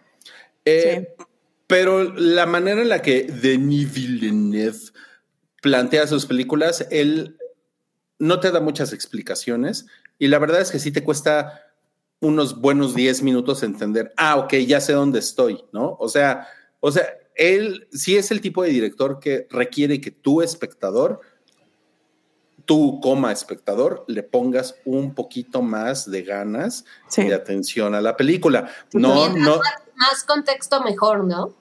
eh, sí, pero el, el güey no, el güey no, no te va a decir, ah, ya estamos aquí, te va a poner una voz en off que te explique todo. No, No, no, No hay un Morgan de- Freeman. no. No, trata a su audiencia como estúpidos, ¿sabes? No les tiene que estar explicando porque es de, güey, Al contrario. es al contrario. A ver, aquí venimos a aprender, chinga. Aquí venimos a ver películas bien. Sí. Ajá. Y, y, y, y eso creo que lo vuelve a, a- a él el. No mames, es el director perfecto para hacer esta historia, ¿no? Claro. O sea, es, es, es, es- es- esta es una historia, o sea, esta es la, es la épica número uno de la ciencia ficción en la, en la literatura. Y, y- y miren que yo amo Fundación. Fundación es de Isaac Asimov, que es Pero qué Muy- triste lo que pasó con Fundación, mi Rubí. Pero es muy triste, sí. O sea, Sí. o sea, miren, Fundación es como 20 años más vieja que Duna. Duna es una novela de la década de los 60. Y es una, y es una novela que ya se nota que la gente ya se estaba metiendo drogas, ¿no? Se nota que totalmente, sí. O sea, sí lo, sí lo- sí lo digo en serio. Y se, y se, y se, y se nota que, que el problema geopolítico de la Guerra Fría estaba mucho más potente eh, para 1965 por lo, por lo que uno puede percibir en el libro, ¿no? Eh, Fundación es un libro de la década de los 40, es un libro que pertenece mucho más a la, a la época de la Segunda Guerra Mundial. ¿no? E- Es, e- es un libro más, más tierno en ese sentido, mucho más inocente, ¿no?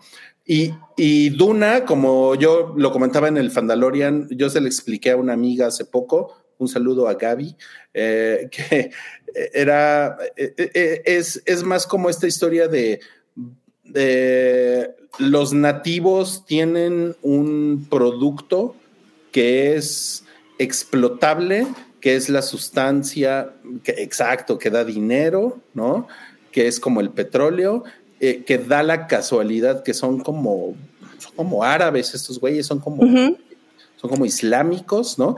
Y llegan los europeos colonizadores a quitarles todo y a romperles la madre, ¿no? Co- O sea, Como la onda Cristóbal Colón Latinoamérica, ¿no? Las especies, etcétera. Totalmente, totalmente, sí, sí. O sea, siento que es un poco más siglo XIX, como, Sí, claro. como in- ingleses pasándose de verga en, en otros países, ¿no? Sí. Eh, y, y- y- y cuando lo ves en esa perspectiva, no es tan difícil entenderlo, ¿no?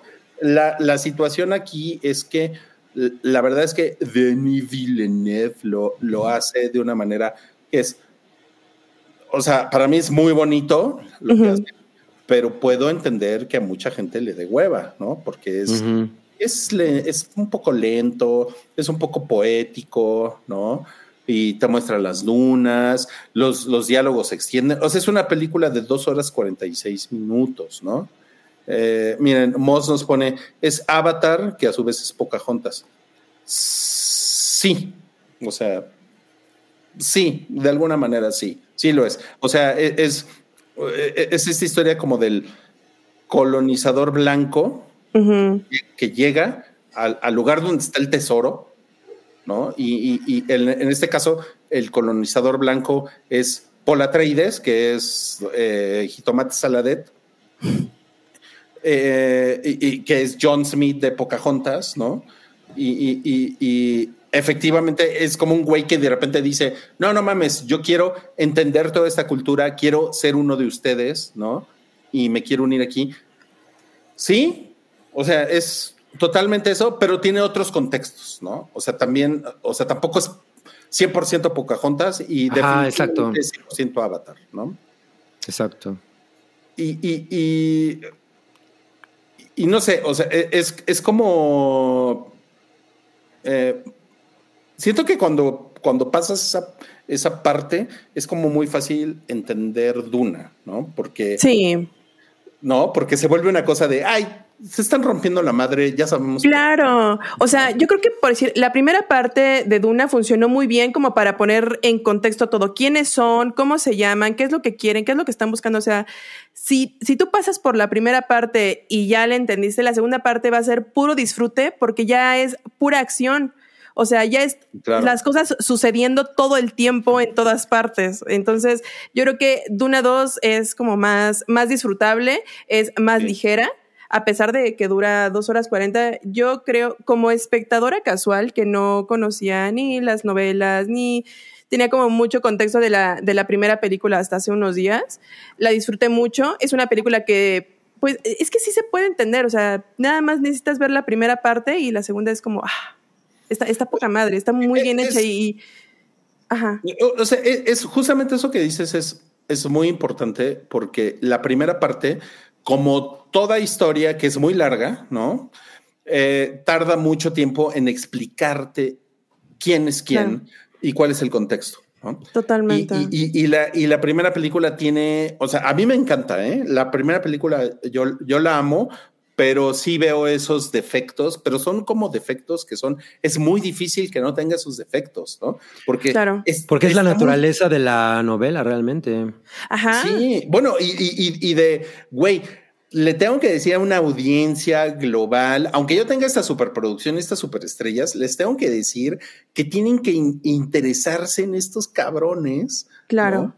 Que, eh, que Atreides y que la, la tipa que de repente salen sueños. O sea, es una, es una, o sea, la verdad es que la primera película carga con todo el peso. Totalmente. ¿no? Y la segunda película, esta película, o sea, voy a, voy a, voy a decir un, un sacrilegio, pero podrían ver esta segunda película y, e irla cachando en el camino. Yo creo que lo ideal es que vean la primera película, véanla en estos días, es más, Sí. está en HBO Max, creo que está en Y en Prime, Prime. Video, Ujú. ¿no? Eh, para, que, para que lleguen frescos. Y no mames, la segunda película es mucho más eh, llena de acción, como dice Yameau, y, y- y con un chingo de madrazos y de momentos que dices, claro, porque las cosas ya están caminando en la historia, ¿no? Y, no mames, eso es, es- eso es maravilloso, ¿no? Sí, es increíble. Yo estaba viendo esta segunda parte de Duna y estaba realmente fascinada por lo que estaba sucediendo en pantalla. O sea, de verdad habían cosas que me impactaban y yo pensé, es que este tipo de películas son las que vale la pena ver en el cine porque es impresionante vivir esto en un cine, o sea, escucharlo, verlo, la reacción de la gente, porque adelante de mí había un morrito de lentes Ay, que sí, no. no saben, la estaba disfrutando, o sea, estaba así, así de- despegado de su silla hacia la pantalla y estaba completamente fascinado. Y por supuesto, yo me sentía igual porque estaban sucediendo cosas bien cabronas en pantalla. O sea, este tipo de películas dices, güey, qué chingón que estén haciendo esto otra vez en el cine. Qué chingón que exista la tecnología, el talento, las actuaciones para poder transmitir esta novela en esto que estoy viendo ahorita y que me parezca súper atrapante y fascinante. Claro, y, eh, eh, esto que estamos viendo aquí es el personaje de Faith Rauta, que es el personaje que en la versión de 1984 fue interpretado por Sting. eh, es, la, Ajá. es la película de David Lynch. Ajá. Que, que originalmente Sí, iba a dirigir Alejandro Jodorowsky. Sting que va a estar en Irapuato, por cierto. Ah, sí, es cierto. En la Feria de las Fresas No, junto es- con Imagine Dragons. Por favor, en Irapuato a ver. No, a estar perro. Y, o sea, como, Tenemos que platicar de eso.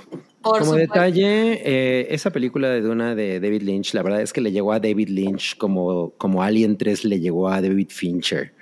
O sea, fue una cosa así de, puta, pues ya, te- ya tenemos medianamente esto, ve, ve, ve, hazla tú, ¿no? Y el güey, "Fu, pues va, ¿no? Pero está bien culera, la verdad. Híjole, sí, o sea, yo soy, estoy muy, estoy muy de acuerdo, pero véanla, creo, creo que estaba en Prime Video y, Sí. y, y si pueden véanla, nada más como una curiosidad y, y tiene sus cosas, ¿eh? O sea, No, eh, sí, hay cosas incluso de diseño de producción que son muy bonitas y todo, Sí. pero la Todo eso es película... impresionante. Sí, a mí siempre me ha parecido aburridísima. O sea, yo, yo la he intentado como volver a. Bueno, la he visto varias veces, ¿no? La he visto yo creo que en mi vida como unas cuatro veces, que son demasiadas. Y, y siempre me queda así como, no. No, no, no, no. Bueno, y en, y, en, y en esta parte en la que sale Faith Rauta, el, el ex personaje de Sting, que ahora es interpretado por Austin Butler, que, que fue Elvis, y que es un, es un güey que a mí, a mí me tiene muy sorprendido porque es un güey evidentemente muy joven, y es un güey, pero es un güey que puede moverse de un personaje a otro con una facilidad que es sorprendente. Sí, sin ¿no? tener que cargarse al personaje anterior, o sea, No. porque ves a este güey y para nada ves a Elvis, o sea, ahorita que está en la serie de, de, de Apple, la de Masters of Master of the. Ah, exacto, o sea, lo ves en estos papeles y dices, güey, son, es un güey completamente diferente, o sea, la voz, cómo actúa, su personaje, está impresionante, este güey lo hace muy bien. Y aquí, miren, yo les voy a decir una cosa. Esta fue la parte cinematográfica que a mí, o sea, yo dije, no mames. O sea, esto, porque los Harkonnen, que son como los nazis, fascistas, blancos colonialistas, eh, culeros, ojetes, este, están enfermos, huelen mal, eh, son, son pedófilos, o sea, tienen todos los defectos. Son, son, son como, son como eh, eh, Vota lo- por el pan. Ups. Es, es que no, no, no, no, no, no, no, no, no, no, no, no, porque es, es que siento que es como si pusieras a todos los partidos políticos en, una- en, un solo clan, ¿no? En una O sea, licuadora, sí. Sí, sí, sí, si pusieras a, a Morena y al PAN y al PRI, a todos en una, o sea, esos son los, los Harkonnen, son, Y el. Vaticano. Y el Vaticano, exacto. Sí. ¿no? Y bueno, y, y- pero esta parte cinematográficamente, eh, de, de repente es muy ingenioso como Denis Villeneuve se mueve del color al blanco y negro. No mames. O sea, Sí. yo sí estaba así de, güey, eres una verga, estás Sí. muy cabrón. O sea, yo estaba, en, yo estaba en la sala así de, chica tu madre, lo que me estás haciendo sentir, cabrón, de al pasar al blanco y negro aquí, güey. Y poner este escenario de repente es como... Como un coliseo de- romano. como un coliseo romano, exacto. Es justo eso iba a decir, ¿no? Como, Justo, sí. como, como de gladiador. Sí, es totalmente eso. ¡Wow! ¡Wow! No Ahí sí volteas a ver tu pantalla de IMAX así de, porque se ve cabrón. oh my God. No, no mames, no mames. Esta parte es increíble. Aquí sale Lea Seydoux, que Ah. hace un papelazo de cinco minutos. Spoiler. Sí. No es spoiler, pero hace un, hace un papelazo. Lo que sale, qué bien lo hace. No mames. Sí. De acuerdo, lo hace muy cabrón. Y, la- y- y- y para las personas que están preguntando por Florence Pugh, ¿qué pedo con Florence Pugh? Ok, Florence Pugh, yo, yo, yo pensé que iba a salir mucho menos de lo que realmente salió. Sale, yo diría que, pues, considerable, ¿no? O sea, sí, sí sale, Sale, sale en varias 45 escenas. minutos. Ah, Mm, pues, sí la ves en varias pues escenas. Sale, bastante, ¿eh? Sí. Ajá, termina siendo un personaje, pues, relevante para la historia. Claro, sí. Y Florence Pugh lo hace espectacular. Fl- Florence Pugh haciendo un Florence Pugh, haciéndolo muy bien. Sí, de hecho al rato voy a cenar con ella, eh, le voy a comentar, les voy a pasar tus comentarios. Oye, no, espérame. Algo que no hemos dicho es que al inicio de, de la película, pues ya saben, pasan los comerciales y hay un comercial de Cinépolis que está bien cabrón porque es- sale una morra que está como en, en, la- en las dunas y de pronto ya está como en una sala de cine, pero está ahí Zendaya, está Austin Butler, está, o sea, están, está el jitomate saladet, están todos ahí con ella en- echándose sus palomitas ahí en Cinépolis y yo así de, ¿qué pedo? Y sale No. Pugh. Y sale también echándose sus palomitas ahí en la sala con ella. Yo, órale. No, güey, no mames, neta, o sea, kudos a Cinépolis porque se aventaron un comercial que se ve que, es, o sea, traen la misma ropa en el- ellos en el comercial que, que, la, que la que trajeron durante la presentación de la Sí. película. No Ah. mames, Entonces, explotaron. se ve que los tuvieron 20 minutos, los grabaron en chinga y, as- y- y con eso hicieron un comercial y está muy chingón porque Está cuando los ves chingón. dices, güey, que no mames, qué cabrón. Güey, que ¿qué hace ahí ese güey? aquí". ¿Qué hace ahí esa vieja? Sí, no, les quedó muy chingón. La verdad es que Está muy muy- bien Cinépolis.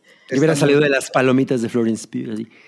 Ahí está Florence. Pugh echándose sus palomitas. ¿Cómo de Soy que no? Pop. Soy, Te traje patitas de pollo.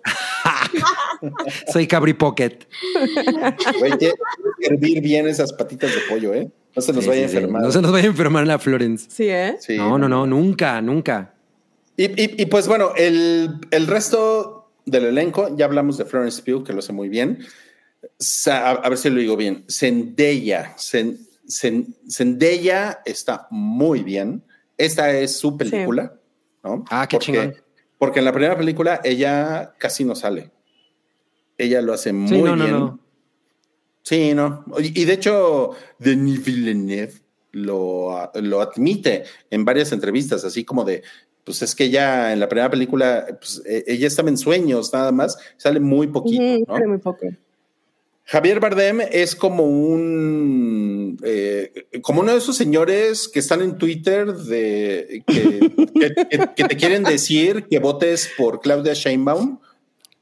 No, o sea, es literalmente es como un fan de la cuarta transformación, ¿no? Y, y- es un gran personaje, ¿no? O sea, Sí, lo, lo hace muy bien. lo hace muy cabrón. Y pues no mames, Christopher Walken, no mames, que es Es Christopher, Christopher Walken. Walken, claro, Es Christopher claro. Walken, está poca madre. Y el que no está aquí, pues es obviamente Jitomate Saladet, que es el personaje principal. Y pues a mí me parece que él es muy bueno, es muy cabrón. Espera, ese- necesito, Sí. por favor, que, que por si hay alguien en la audiencia que no sabe quién es Jitomate Saladet, les, les digas. Timothy Chalamet. Muchas gracias. Timothy Chalamet, Timothy Chalamet. Perdón, gracias. perdón, es que El Wonka de esta generación. el Wonka de Ándale, generación. el, el último Wonka, sí. Sí, no mames. Y, y, y, y, pues bueno, o sea, e- esto, o sea, yo no considero que esto sea un spoiler. De hecho, siento, siento que me estoy como echando la culpa solito al decir que esto es un spoiler, pero no es un spoiler porque hay un libro de 1965, hay, hay una película, hay una, hay una película del 84, una serie del 2000, en la cual eh, Muad'Dib, que es el nombre que le dan los nativos al personaje de Jitomate Como el. Salvador, ¿no? Sí, sí, sí, sí. Y, y- y que además el Muad'Dib es un, es un ratoncito. Ay, que- sí, que- del desierto. Que es es lo único tierno en la, en la película, ¿no? El ratoncito del desierto. Y él adopta ese ratoncito porque ese ratoncito es, es, es muy bonito porque es como, es el güey que te enseña el camino, ¿no? Que es una cosa como que todos necesitamos en la vida, ¿no? Eh, el güey se enfrenta con Faith Rauta, que es el personaje de Sting en del 84, ¿no? Y es muy cabrón que Duna se resuelva con un duelo de cuchillos.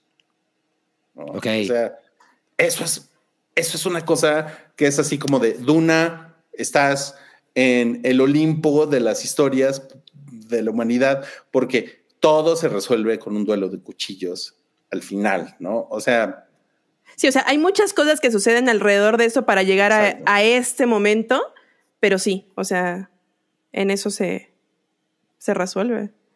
sí, sí, sí. Y, y- y- y no sé tú ya, Miau, que no sé si esperabas el duelo de cuchillos, pero no sé qué, cuando lo viste, ¿cómo te sentías? O sea, yo estaba súper tenso, ¿no? Durante la pelea. Yo creo que es un momento, o sea, se, ve venir, o sea, es, es algo que sí se ve venir porque pues yo creo que la misma película lo viene construyendo para que llegue ese momento, entonces pues sí lo veía venir, pero es un duelo de cuchillos, sí muy tenso y yo, o sea, estaba fascinada por la coreografía tan impresionante de este duelo, E- es que es increíble cómo lo hacen estos dos señores. Una coreografía perfecta, increíble, o sea, es, es un deleite ver esto porque además están ellos peleando, pero de fondo se ven las dunas y el sol. Es que, o sea, es bellísimo, es bellísimo ver esto. Oye, eh, mira, está- Cabrón. nada, más- nada más como paréntesis, dice, dice, ay, güey. Bueno, alguien pregunta, ah, Rafael, Florence Pugh sí pasa el test de belleza del hype. ¿Qué?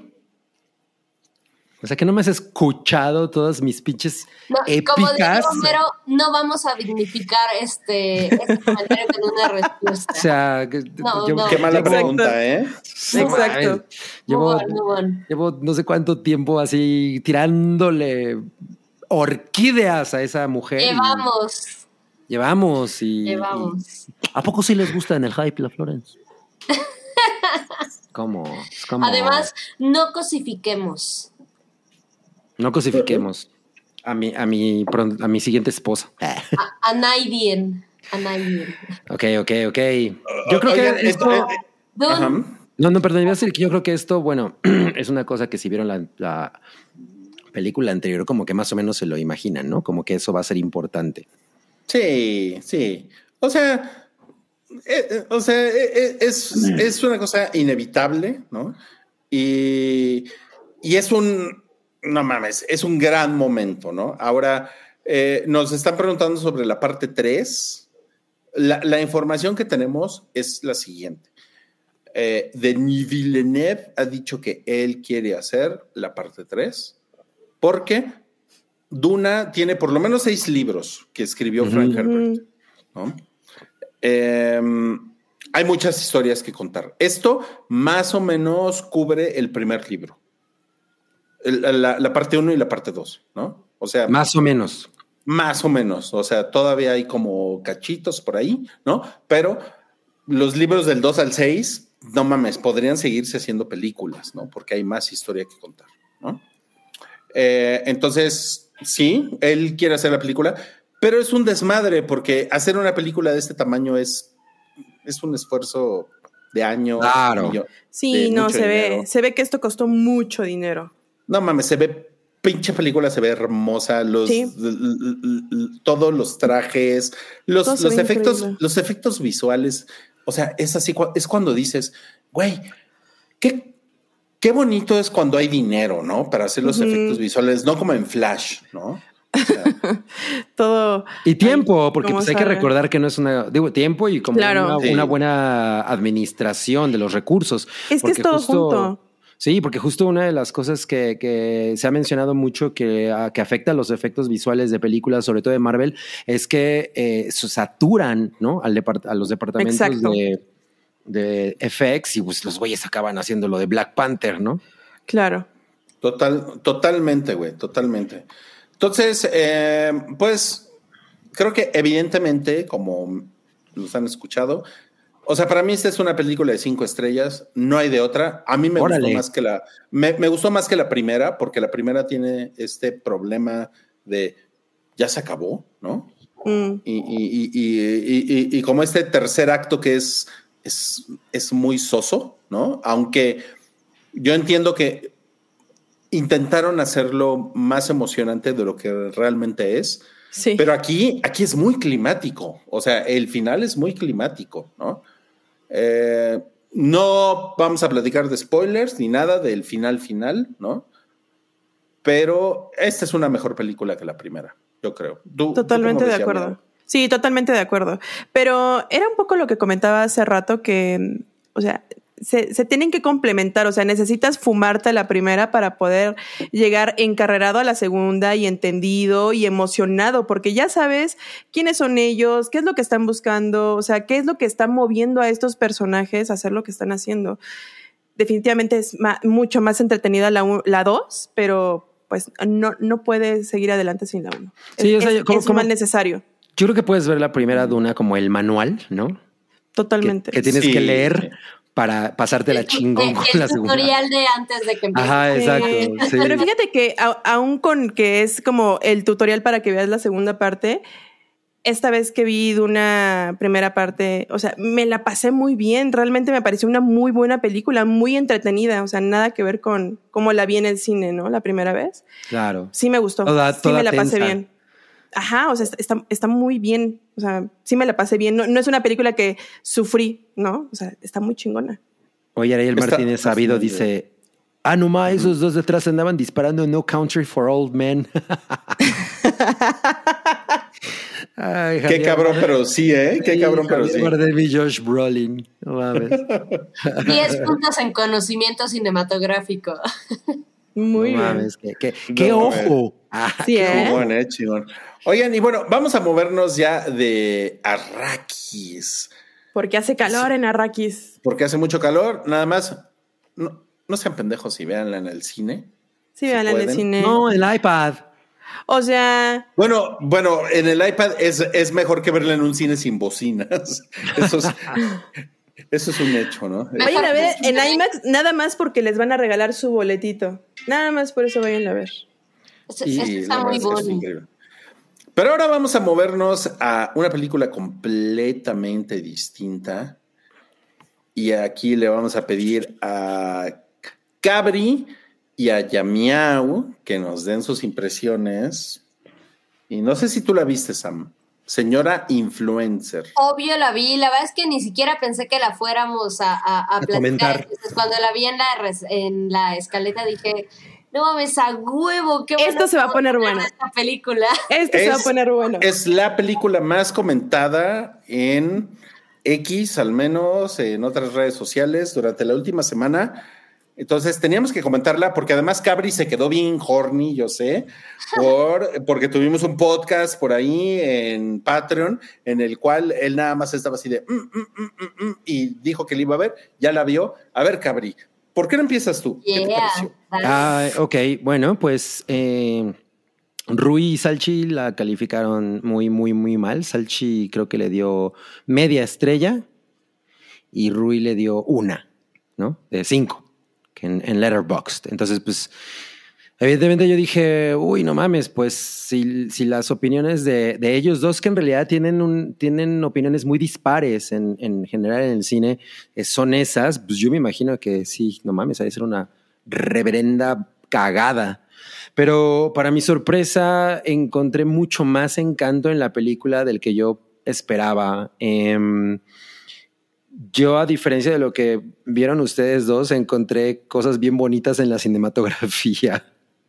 O sea, por ejemplo, algo que me La sorprendió mucho. fotografía está cabrón. Sí, hay cosas chidas. O sea, siento que evidentemente no hay eh, a lo mejor cámaras chingonas en esto o ve, ve tú a saber, pero Se, no nota, es tan... se nota la falta de dinero en cuanto a talento, muchas cosas técnicas, pero al mismo tiempo, como tú dijiste hace ratito, se nota la buena administración de recursos. De los recursos, exacto. Yo, eso es principalmente algo que me llamó mucho la atención. A pesar de que yo ya sabía mucho sobre la película y, y sobre todo cuando terminó, como que me quedé con esta sensación de, "Ah, sí me hubiera gustado verla como la vieron aquellas personas que no tenían la menor puta idea de qué iban a ver, ¿no? Y que, y que entraron convencidos de que era una comedia sobre una mamá. Porque eso era lo que yo pensaba que era, ¿no? Una comedia de una señora, una madre, güey, que de pronto señora de las lomas. Que de pronto por alguna razón se vuelve súper popular en, en redes sociales y, y pasan cosas, ¿no? A partir de eso. Pero cuando empezaron a mencionar en Twitter las comparaciones con Pearl, en especial a mí, yo me enfoco en Pearl porque Pearl es una película que yo amo mucho por un lado y por otro eh, me parece muy superior a, a Joker, la verdad. Pero bueno, independientemente de eso, sí es mucho más similar de lo que yo hubiera esperado, ¿no? O sea, No, me encanta que estemos hablando de cine mexicano y de verdad estemos hablando con esas referencias de yo. ya sé, ya sé, ya me, sé. me mama, porque justo cuando empecé a verla, es que es una cosa muy cagada. O sea, me acuerdo, por, por ahí vi a. va- perdóname, Cabri, porque va a aprovechar la de este. La de Venga la Alegría, pero ya vi a mi papá por ahí. Hola. ¿Cuál, cuál, señora. cuál, cuál la de- Ah, ya, ya, ya, ya entendí, ya entendí la referencia.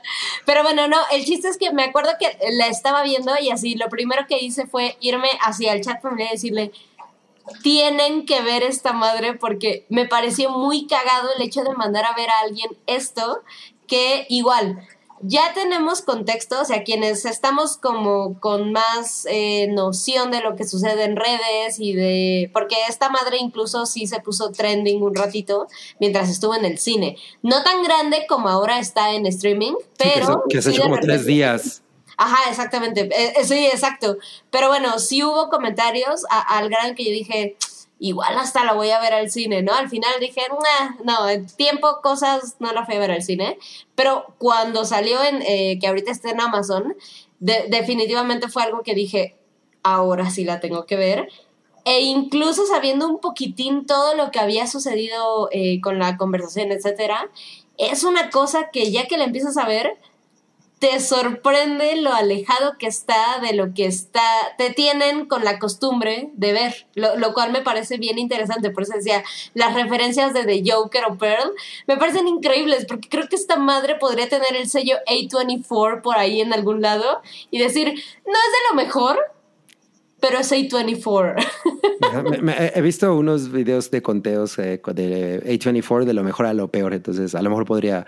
No, yo, mira, yo no la siento tan, tampoco tan ahí, pero sí em, me sorprendieron algunos detalles en, en, en el lenguaje, en la narrativa. O sea, por ejemplo, Cosas bien pequeñas, güey, como esta escena en la que una de las chicas que son las influencers, que ahorita no me acuerdo cómo se llamaban, las tenía muy grabadas y ahorita ya se me olvidó, está peleando con el novio y la escena es en silencio. Camila y Sophie, creo. Ah, claro, Sophie. Están peleando con el novio y la escena es en silencio y está bien o sea, creo que está bastante bien logrado. a mí me, me hizo espantosa. Uy, a mí me gustó mucho cómo pasan de, de, de la alegría, de un momento como de euforia amorosa a un momento de pleito. Y el audio. Ah, exacto, eso a mí me gustó mucho. Dije, órale, es como un recurso que evidentemente es muy sobado en el drama, pero no estás tan acostumbrado a ver en películas con estas características, o sea, en películas mexicanas con estas características. A mí lo de la canción me gustó un chingo, la canción final. La verdad es, o sea, a lo mejor la ejecución no es la mejor, pero la idea me gustó mucho. O sea, como que dije, no mames, esta es una muy buena manera, es una manera muy emblemática de terminar esta película. Yo creo que me voy a acordar de eso, de esta película por eso. Otro, otro momento que a mí me pareció muy, muy, muy bonito es en el que ella tiene la crisis de Está bien, güey. Todo chido, güey. Todo que X, güey, fluye y que empieza a llorar y, o sea, que se quiebra y regresa. Me recordó con su justa distancia la escena clave de Pearl, que es esa escena es espectacular, ¿no? Mia Goth cargando todo un pinche monólogo eh, sobre cómo se siente. No mames, esa escena como me gusta. Y esta y esa me pareció como, como bastante respetable, o sea, como que verla a ella en esa crisis me gustó un chingo y me gustaron mucho las frases. Yo creo que dentro del guion, que por ejemplo Rui decía que le parecía muy horrible, yo pensaba, güey, yo sí siento que he escuchado un chingo de gente hablar exactamente así, güey. O sea, como que en algunos círculos que tengo yo, mucha gente habla así, o sea, de X, güey, fluye. las dos chamaquitas malvadas eh, me parece. Las amigas. Las amigas, o sea, las influencers. Esas chamaquitas son como unas influencers que ya tienen una, un cierto nivel, descubren esta vieja y deciden explotarla, ¿no? O sea, deciden usarla para su propia, para su propio crecimiento. Ellas dos, yo creo que es un muy buen dueto. O sea, a mí la verdad es que la química entre ellas dos me gustó bastante porque esos personajes, en general en el cine mexicano, siento que tienen a ser súper, súper, súper exagerados y súper molestos. O sea, son en su freses, es como un tipo de freses que es como irreal. No, güey, es que hacen esto, ¿no? Como, no mames, güey, o sea, es que no mames, ¿no? Y, como de nosotros los nobles, ¿no? Ajá, y siento que aquí no pasa. Pero nomás ahí. Ajá, y, una, y, una, y por ejemplo, esta conversación que tiene Sophie con el novio por teléfono cuando están en la, en la alberca, a mí me pareció súper real, güey. O sea, yo he visto este tipo de cosas ocurrir tal cual en albercadas, ¿no? Y dije, no mames, yo he estado en cosas así, ¿no? Eh, no, me encantó tanto esta, esta morra, ¿cómo se llama? Huerta. El, la, la, cosa esta que tiene medianamente infantiloide, que sí está justificada, porque además me gusta mucho que es una niña, o sea, y, con eso me refiero a que el papá, o sea, porque esta, esa morra es hija, eh, es una huérfana de madre, el papá la tiene infantilizada por el, por el resto de sus días, digamos, entonces tiene esta dualidad como de inocencia excesiva dentro de una mujer adulta. Siento que está muy... Porque tiene una, una condición que no necesariamente se detienen para explicarte, pero te dejan muy en claro que es un factor para lo infantilizada que está ella, ¿no? Ajá, neurológico, de desarrollo, etcétera. Y, y, me gustó otra cosa que, digo, no es tampoco un gran logro ni nada, pero, pero me pareció chido que, el, que no resultaran cosas como de que el papá abusaba de ella y ese tipo de cosas, porque siento que es muy fácil, sobre todo para el cine mexicano, irse para allá porque es, al final es choqueante, ¿no? Pero realmente eso no es lo que ocurre. Entonces, siento que ese tipo de detalles y, la hicieron, hicieron que yo la, la valorara mucho más de lo que esperaba. O sea, la neta es que sí la disfruté, o sea, la disfruté bien Y, y alguien preguntó si lloré. Creo que hubo un momento en el que sí de pronto dije, chale, güey, pobre vieja, no mames, no, sí está bien dañada. Y me, me gustó, por ejemplo, estos detalles de, cuan- de cuando sube de seguidores, de que de pronto dice 4 millones y hay un ting. Entonces, están, a mí me parece que están bien colocados. O sea, eh, como que sí tienen un sentido y un peso eh, narrativo, no nada más es de, ah, ya subió, sino como que va, sino como que va sintiendo, ok, esto ya cada vez pesa más, pesa más, pesa más. Y el giro, que todo mundo es algo de lo que se, o se quejan o lo aman, que es el giro del que ella se vuelve loca, yo creo que siempre te lo, siempre lo creíste. O sea, yo creo que ella siempre so- sientes que hay algo raro con ella que puede ir para allá, ¿no? O sea, creo que, creo que no es demasiado brusco incluso, ¿no? O sea, y, de alguna manera creo que pasa esta cosa de que todos hemos fantaseado con, con castigar a nuestros haters de una manera ruda. Incluso a mí me pasó recientemente, ¿no? Que, tu- que tuve un enfrentamiento con varios güeyes en Twitter y yo sí estaba así en el entendido de, güey, qué pedo, vamos a madrearnos, ¿no? En- entonces sí dije, pues yo creo que si puedes, o sea, si tienes como esos problemones mentales, podrías llegar allá, ¿no? O sea, no lo, no lo vi tan descabellado, a pesar de que, de que pues sí lo, sí, lo, sí lo puede ser porque el amor al final mata, ¿no? Como muy violentamente, pero, pero sí me quedó claro que lo hacen un acto de desesperación. Spoiler, que- spoiler, por cierto. ya lo saben. Super spoiler, super spoiler. Eh, pero bueno, no me pareció un, un movimiento tan, fue, tan fuera de lugar, tan brusco, digamos. ¿no? O sea, siento que hay otras películas que lo hacen de una manera mucho más torpe. E incluso hasta ni siquiera la música me molestó. Hasta Mau Nieto me pareció que no estaba tan horrible. No, bueno, estás muy cambiado, cabrón. No Ya, tú, no, tú no a eres mí así, me cagó pensar que el güey no lo hace tan mal. Yo quería odiar al pinche man. Yo también, güey, yo también. Siquiera hace tan mal. Y como que sea, dije, órale, no me, este güey no me, no me no, está cagando. Exacto, me está costando trabajo odiarle. Sí. Y- hijo- Híjole, a mí me parece que él y esta señora que estamos viendo en pantalla, pues son lo rescatable de la película. Pero a ver, tenemos que cederle la palabra a Yamiao porque. Por favor. Porque ella. Ay, cierto, porque ya mi ella no habló. No, no, no. es que a mí no me gustó. porque O sea, que rantee. A mí no me gustó para nada la película. Es que, a ver, cuando empieza la película, creo que tienen un planteamiento muy interesante, ¿no? Porque empieza con, con la noticia de que esta señora se suicidó, ¿no? O sea, así de no manches. Y luego te presentan al personaje y dices, ok, es una, es una persona que tiene como algún tema mental, o sea. Y digo, ok, está muy padre que vayan a plantear el tema de cómo las redes sociales, cómo las personas en las redes sociales pueden impactar en la salud mental de una persona y se fue a la fregada. O sea, siento que a la mitad de la película se les empezó a ir de las manos, se empezó a ir algo completamente diferente. Hay muchas cosas en el guion que dejan como, pues, eh, lo que entendiste, güey. No se sabe cuál era la condición de esta, de esta señora, o sea, qué era lo que tenía.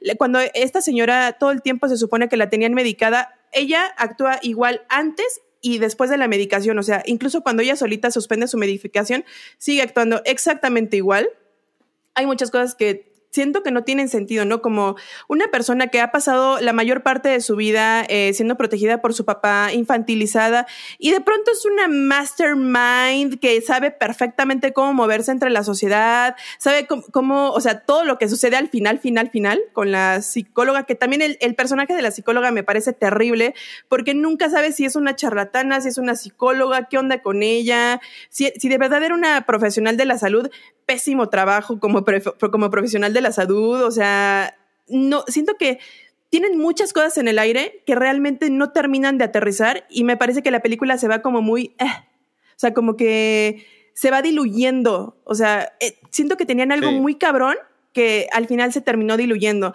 Entonces, todo lo que pasa al final con esta señora y la psicóloga, gurú o lo que sea, es como de, güey, ¿cómo es posible que una persona que la mayor parte de su vida, ¿no? Ha estado en el yugo de su papá con el medicamento y tiene ese cambio, o sea, es que no, no me parece un cambio lógico. O sea, no, no creo que tenga una evolución lógica su personaje. O sea, son como, son como cosas pasando, así como de ahora pasa esto, ahora pasa esto. O sea, como que siento que no fluye, no tiene mucho sentido cómo ocurren las cosas. La actuación de ella me parece espectacular. Creo que ella lo hace muy bien. O sea, ella se carga la película bien, lo hace muy bien pero yo creo que aquí el problema fue el guion. O sea, como que les dio hueva, les dio miedo, no supieron cómo hacer este tipo de guion. No mames, yo, al contrario, o sea, yo pienso que el guion está chido, la dirección le echa muchísimas ganas, o sea, se nota que es un trabajo de pues alguien que no tiene la experiencia pues no sé, de, de, de, cualquier otra persona a nivel de dirección, ¿no? O sea, porque es algo que pasa mucho en el cine latinoamericano, o sea, sobre todo creo que pasa, eh, llegan a cierto nivel, sus películas dan cierto éxito y como que se estancan en esta cosa de aprender, entonces como que eternamente parece cine de estudiante de, de cine, justamente. Entonces, bueno, creo que peca un poquitín de eso. Y yo siento lo que más le pesa a la película es la actuación de, de, la mayoría de las personas que no está a nivel, pero no creo que el tema sea el guion, o sea, creo que el guion... Híjole. historia, creo que tiene potencial. Y, híjole, yo, yo la verdad es que tengo muchos problemas con el guion, justamente por el, por el, o sea, empezando por el personaje de la psicóloga argentina, que a mí me parece que era una gran oportunidad para hacer un personaje mucho más profundo, pero, pero es increíblemente superficial. Y, y, y, al es, final, es verdad, es verdad. Y al final. no, pero porque al final ese personaje tiene mucho que ver con el desenlace de la película. O sea, y, y, y, era como que, o sea, si, si te hubieran dicho, güey, es una, es una tipa que es una charlatana, porque el mundo de Internet, lo cual es real, está lleno de gente que dice mierda y que te va a curar y que te va a decir y que te va a hacer que tu salud mental mejore en, en una semana, etcétera, etcétera. Creo que era una gran oportunidad para mostrar a esta persona tal como son estos charlatanes y no lo hacen. Y entonces el final de la película es muy flaco porque tiene que ver con ese personaje. Eh, el, los otros personajes, los de las influencers, creo que también tenían ahí mucho que explorar. Y las chavitas estas son simplemente unos accesorios de la historia. Y entonces cuando pasa lo que pasa en la película, que hay por ahí un crimen, etcétera, etcétera, Ah, o sea, yo estaba así como de, es que, güey, es que no me contaste nada de la, de la, de la chavita de 19 años influencer. Si, si, si me hubieras puesto más contexto, que creo que esa es la palabra que le hace falta a esta película, al guion, contexto, ¿no? O sea, si la película tuviera más contexto, sería una mucho mejor película, pero es que el, guion no lo tiene, porque el guion está completamente metido en el, personaje principal.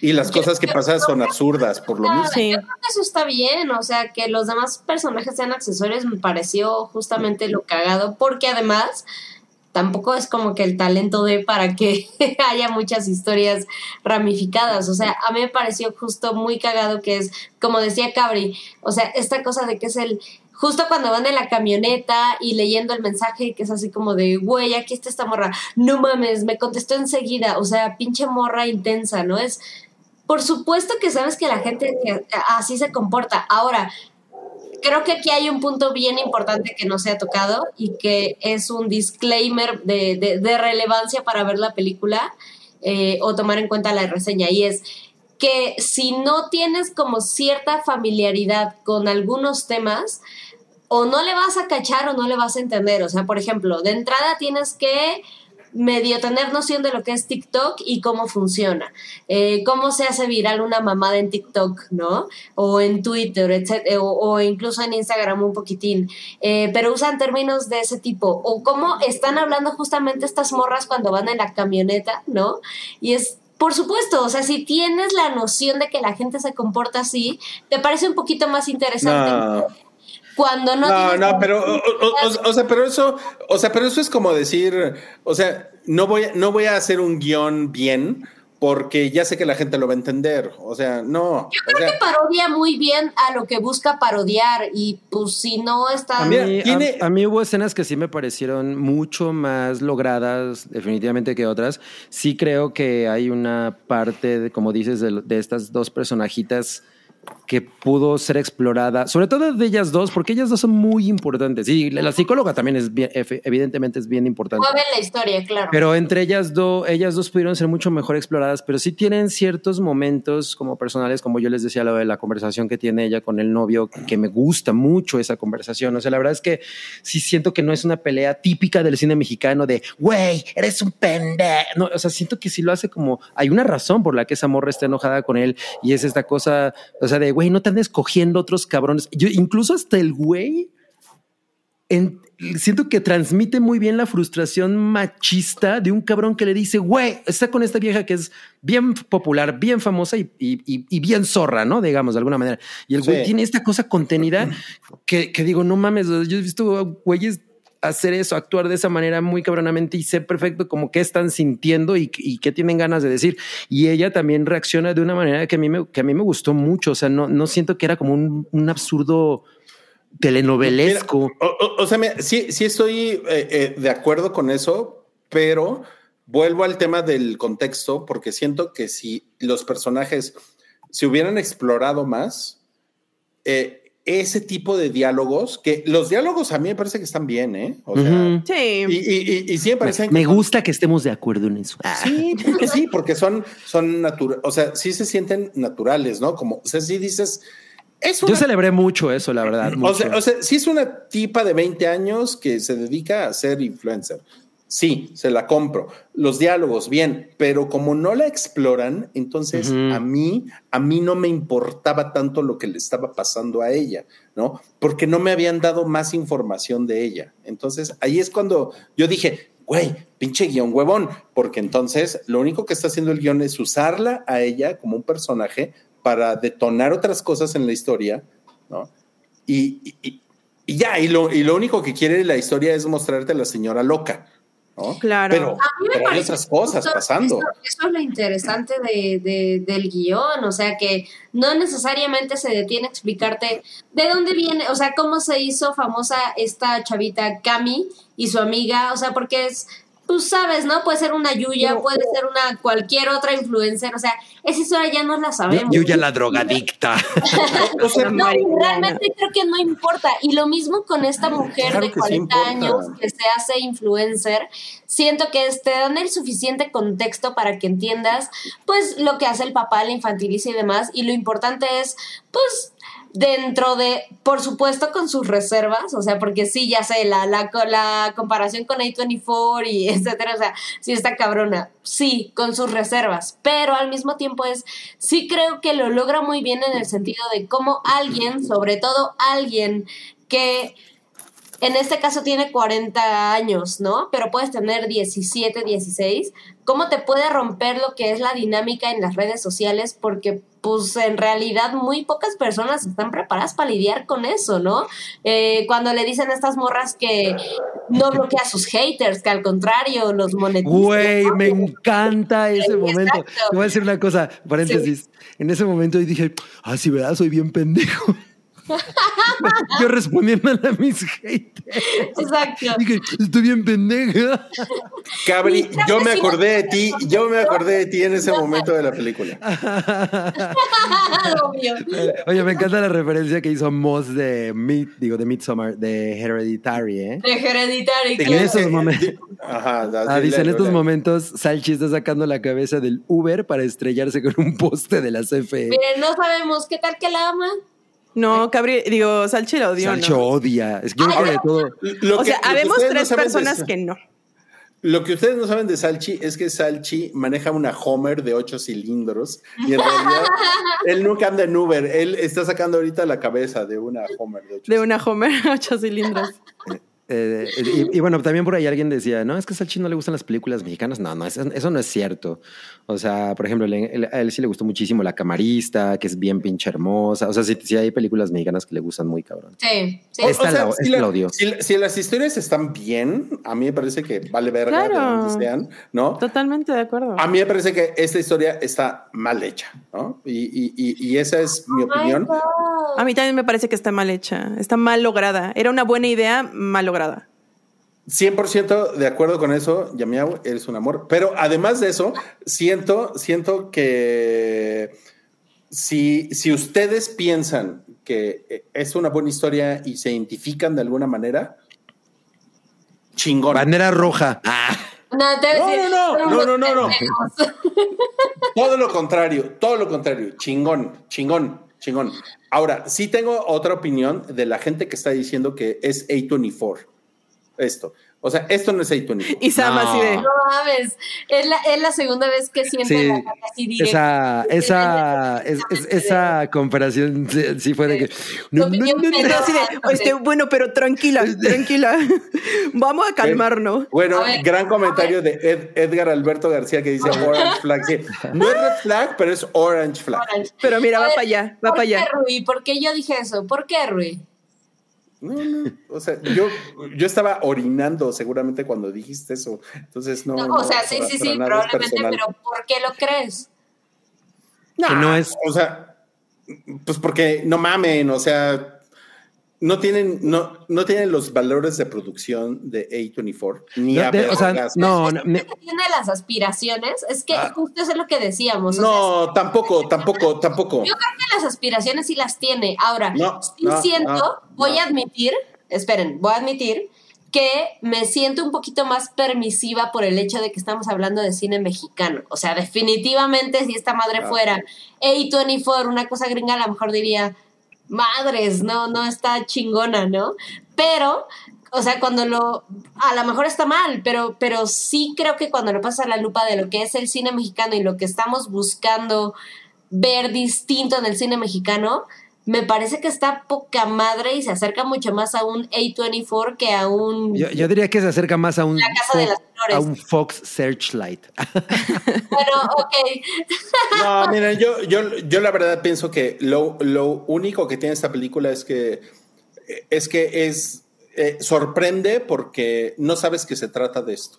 Ajá, exacto. Eso, Claro, eso es muy importante. A menos, a menos, a menos que veas esta película con su título, su título en inglés que se llama Like, Like or, or Die. Hablando de arruinar con traducciones. Sí, no, o sea, spoiler, Like or Die. No, pues es como un final inesperado, ¿no? De los creadores de. De los creadores de Él es el fantasma. Así le pusieron a, a, ¿cómo se llama? A El sexto sentido, ¿no? En China, creo así de Ah, no mames. Oye, pero bueno, ya hablamos suficiente de señora influencer y tenemos que pasar a otro tema que ha- o sea, se ha cogido al internet, Uf. literalmente. Si ustedes nos están viendo ahorita en el stream, no se vayan, por favor, porque tenemos que hablar de la experiencia inmersiva de Willy Wonka. Vean nada más qué belleza de Es que para, para Qué joya, güey. en el internet es, Qué es- es joya. una joya. Es una joya. Sí, joya, Bueno, mames, joya. además el, el tweet del que salió esta foto decía, ¿qué tal que nos tomamos una foto en la pared de la experiencia inmersiva de Wonka? De Glasgow. En donde salga nada más mi pierna, ¿no? Para que se vea gigante. No, no, no dice, dice Vale Lander, está como la villa navideña en que No manches el, el warehouse ahí con la. Pero además Lona. cobran. Eso es lo que está muy cabrón. Cobran por esa madre. Sí. Además, además no está barato. eran, Exacto. eran 45 libras, una cosa así. No, eran 35 libras, 35 O libras. sea, Ok, yo, lo- mira, yo, yo les voy a decir cómo yo llegué a la noticia porque. Yo, les voy a decir cómo llegué a la noticia porque también me pa- pareció muy curioso. No sé si han visto, pero bueno, existe un canal eh, en, en YouTube, es como un hub de contenido político eh, de pues, relativamente medio izquierda que se llama The Young Turks. No. Que yo soy muy fan porque la, una morra que es Ana Kasparian es como una de las hosts y pues la verdad es que yo soy muy fan y son de esos que todo el tiempo le están tirando mierda a Trump y bla, bla. Sí, sí, sí. Entonces, en realidad la nota del video de esto era que habían llamado a la policía por este pedo. O sea, los padres de familia llamaron a la policía por este pedo. Entonces había un debate de, güey, pero ¿por qué llamas a la policía? ¿No? Así, pues porque básicamente es un robo. Eh, o sea, Sí. pues, y, y- quién y, cómo y cómo resuelves esto, ¿no? O sea, tú llegas y pagaste por algo y decían, imagínate traer a tu hijo, güey, que puede ser un fan de Willy Wonka o yo que sé, a la, a la experiencia inmersiva, porque además la página de esto se veía muy cabrona. Ajá, estaba- o sea, las imágenes que habían puesto como Ajá, que, eran, publicidad, que eran inteligencia artificial, pero estaban muy chingonas. las paletas gigantes, los pasillos de chocolate, ya sabes.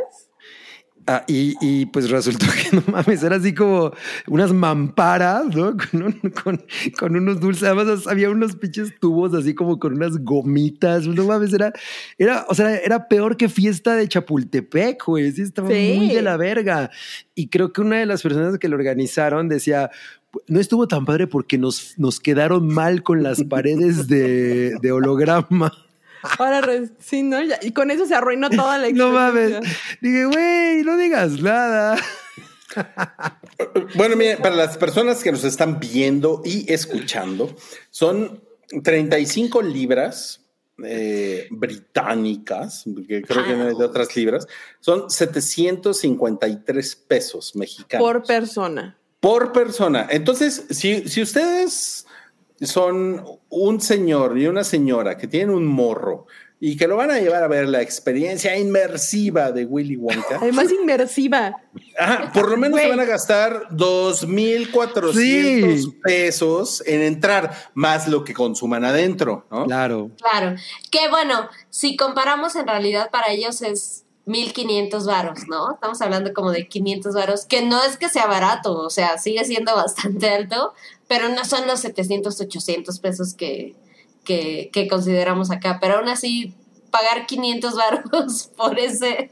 No mames, No, está horrible. Por esa experiencia Si no inmersiva. visto las fotos, por favor, entren a ver el mame en internet porque, porque las fotos están maravillosas. Ah, ah, Ahora, bueno, a- a- an- antes de pasar un poco a lo que ha sucedido con, Sí, sí, sí. con esto, yo, yo, yo sí le decía a Yamiao que, que aquí en México estamos como muy acostumbrados a estas bastardizaciones.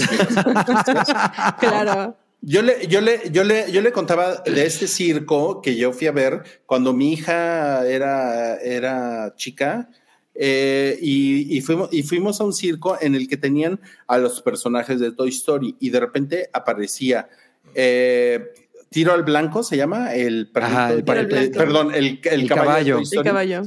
pero era un perrito disfrazado de Tiro al Blanco. Y entonces aparecía así en el ruedo este de los circos, que no sé cómo se llama, ¿no? Eh, y aparecía y de repente decían, en el escenario, y de repente decían, Tiro al Blanco, ahí viene Andy, ¿no? Y el perrito se hacía el muerto, ¿no? Y, Ah, está, ay, está coqueto, eso está coqueto. estaba increíble. Todo, todos aplaudíamos porque, güey, qué cosa más increíble. Pero, pero, o sea, les estoy hablando de un, de un circo que estaba así, periférico norte, tirándole a Cuautitlán Izcalli. O sea, una. Es lo que te o sea, decía, eso suena súper edomex de a madre. Sí, sí, sí, sí. Totalmente. O sea, una cosa como de 30 pesos por, por persona, Claro. ¿no? No. Y todo el tiempo, o sea, pero la Polaroid te costaba con blanco, Claro. te costaba 50 Obvio. pesos, las palomitas, o sea, como, o sea, como que todo eso, o sea, te das cuenta que, güey, son, es otro país, es otro, o sea, siento que aquí estamos muy acostumbrados a esta basura, ¿no? Sí. Pero, Claro. o sea, yo jamás le hablaría a un policía de, güey, a mí me dijeron que era Toy Story. No, o los de o los de superhéroes. Ahorita hay muchos de la obra de los superhéroes, ¿no? Ya ves, o, o, eh, así que salen los Avengers y no, todos los Avengers en escena, ¿no? Y es en un Claro, los teatro. Avengers. Ajá, y pues sí, el- es el típica, la típica cosa que pues veto a saber cómo lo hacen, ¿no? Y a lo mejor hasta, y a lo mejor hasta se mata el hombre araña frente a tus hijos, ¿no? Cae de rompe el cuello el güey. Oye, pero es que justamente es eso. Es que aquí sí estamos acostumbrados a que nos den estas porquerías, ¿no? Pero estos güeyes fue así como de, güey, ahí te va tu madrazo de tercer mundo, ¿no? Así de, Pero ah. además, o sea, sí, sí, sí, pero la diferencia está en los precios, o sea, Totalmente. de que sean 35 libras, o sea, la verdad es que no es el, o sea, aquí pagas menos de 100 varos por ese tipo de Sí. experiencias y por eso te callas la boca cuando entras y dices, ok, Boo sale por la izquierda, y dices, no, más estuvo culerísimo. Bueno, pagué 30 varos, ¿no? O, Pero o sea, sabes, sabes es perfecto que vas a ver claro. una mierda, ¿no? Es- Claro. Que vas a ver la, bo- la botarga de Elsa, a la Peppa Pig toda cucha, o sea, ya, ya las, ya sabes. O sea, es como, es como, Pero el creo que precio va acorde con la mierda que estás viendo. Claro. completamente. Eh, va- va- es como cuando, Sí. cuando estaban hablando de, güey, imagínate un, po- un niño, güey, que le, dis- le cuentan que va a ir a la experiencia inmersiva de Willy Wonka, pues lo que se imagina. Me recordó mucho a mí cuando, me, cuando llegaron con mis papás en Acapulco y les dijeron que nos iban a llevar en la, en la, en la balsa con fondo de cristal. Entonces, evidentemente yo me imaginaba una, un fondo así, ¿no? Como una burbuja.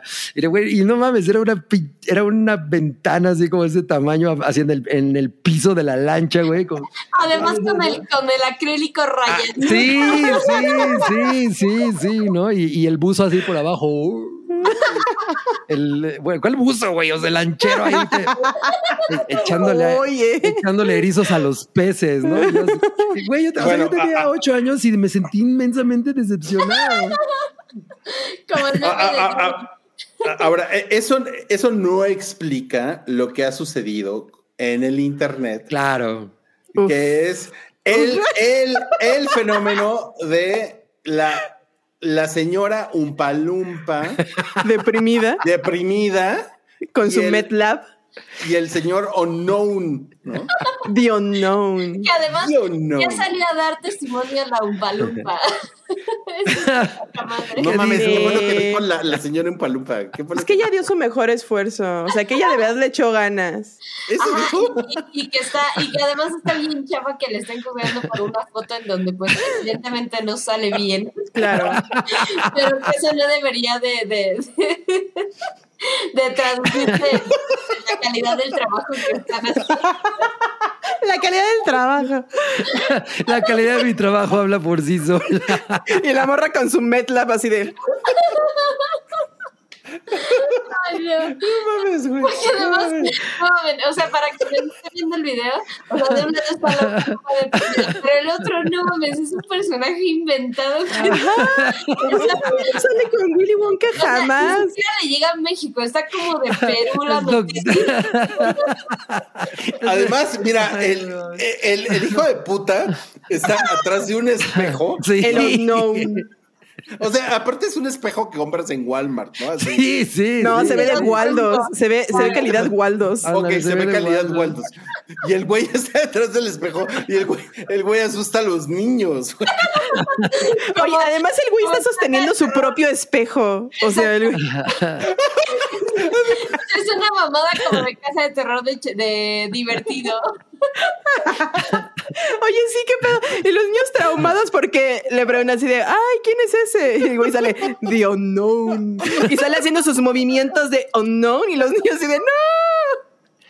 Ah, Además, una, una, una cosa que, ven- que venía en, la- en una de las notas, bueno, en la nota que dieron estos chavales de The Young Turks, era que eh, creo que la experiencia se llamaba experiencia de la fábrica de chocolate, una mamá así, pero que no había ningún chocolate en toda la experiencia.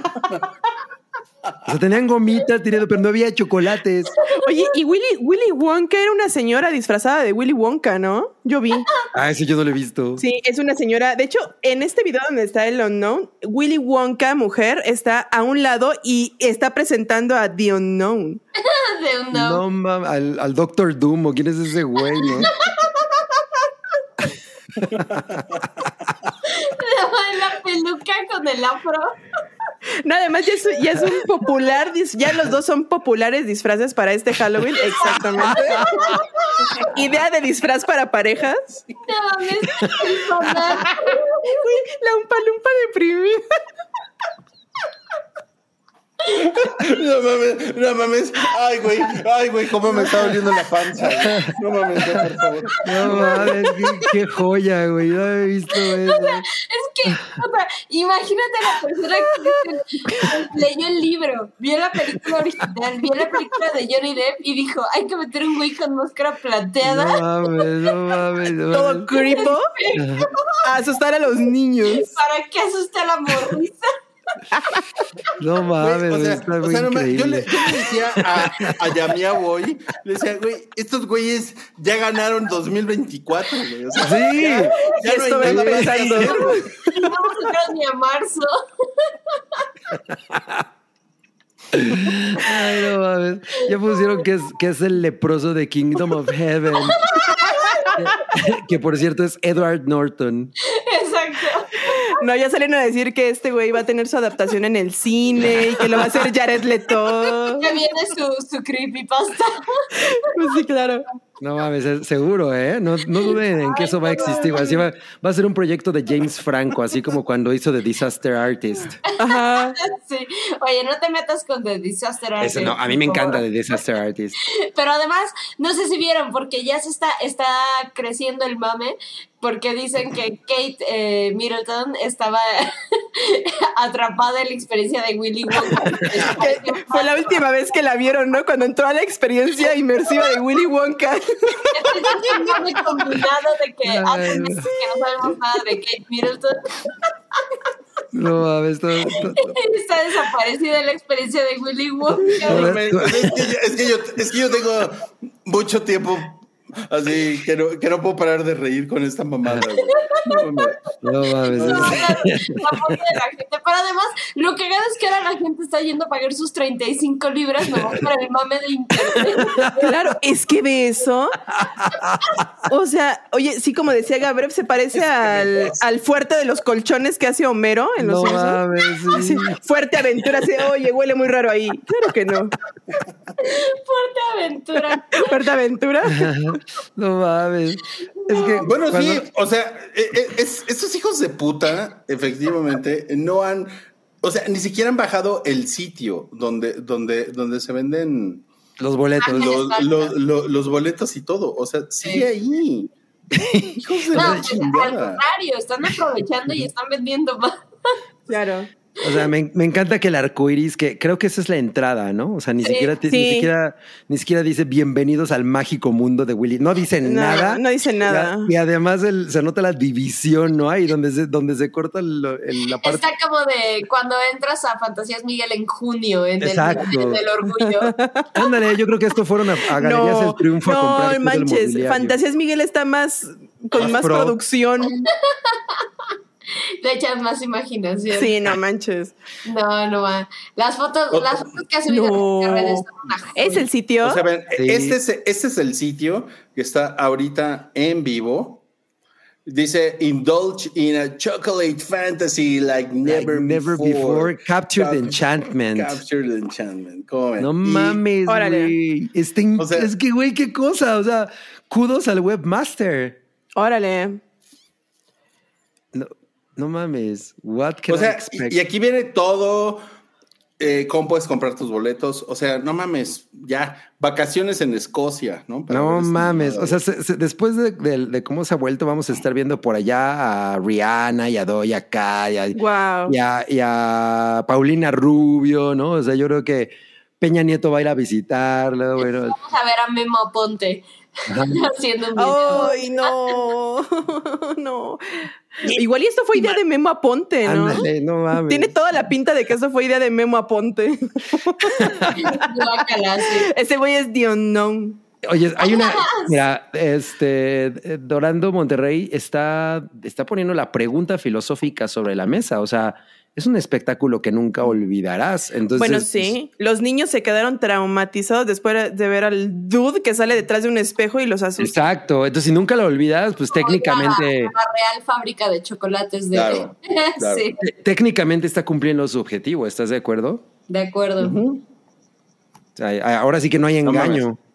Marketing son perfecto. No, y los abogados ya ganaron. Ya, ahí está. ¿Las qué? Los abogados ya dijeron ya. Ándale, no mames, lo chicuta, güey. No hay nada que Eh, pero ¿al- ¿alguien quiere pensar en los niños? No,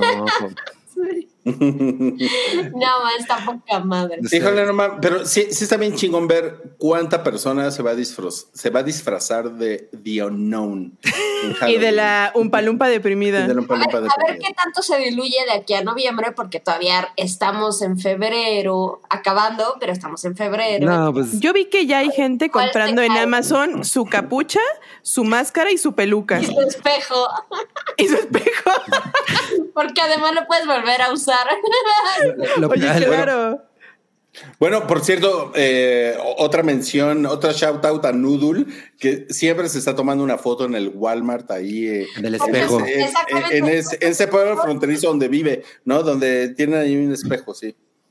eh, dice Panazán que parece chiste de Monty Python, efectivamente. Súper sí. O sea, digo que sí parece que fueron, que asaltaron Galerías El Triunfo y se llevaron todo lo que encontraron. No, no. más, más fantasía es Miguel que Galerías el Triunfo, pero, Ándale. Pero ahí está, ahí está pinche de todas formas. No, No, pero mames. sí. güey. Híjole, Vean, no vean mames. los momazos. Están muy buenos en, en X. Uf. Está muy cabrón. Hace mucho que, que no me reía tanto, ¿saben? Necesitaba reír, ¿eh? Necesitaba reír.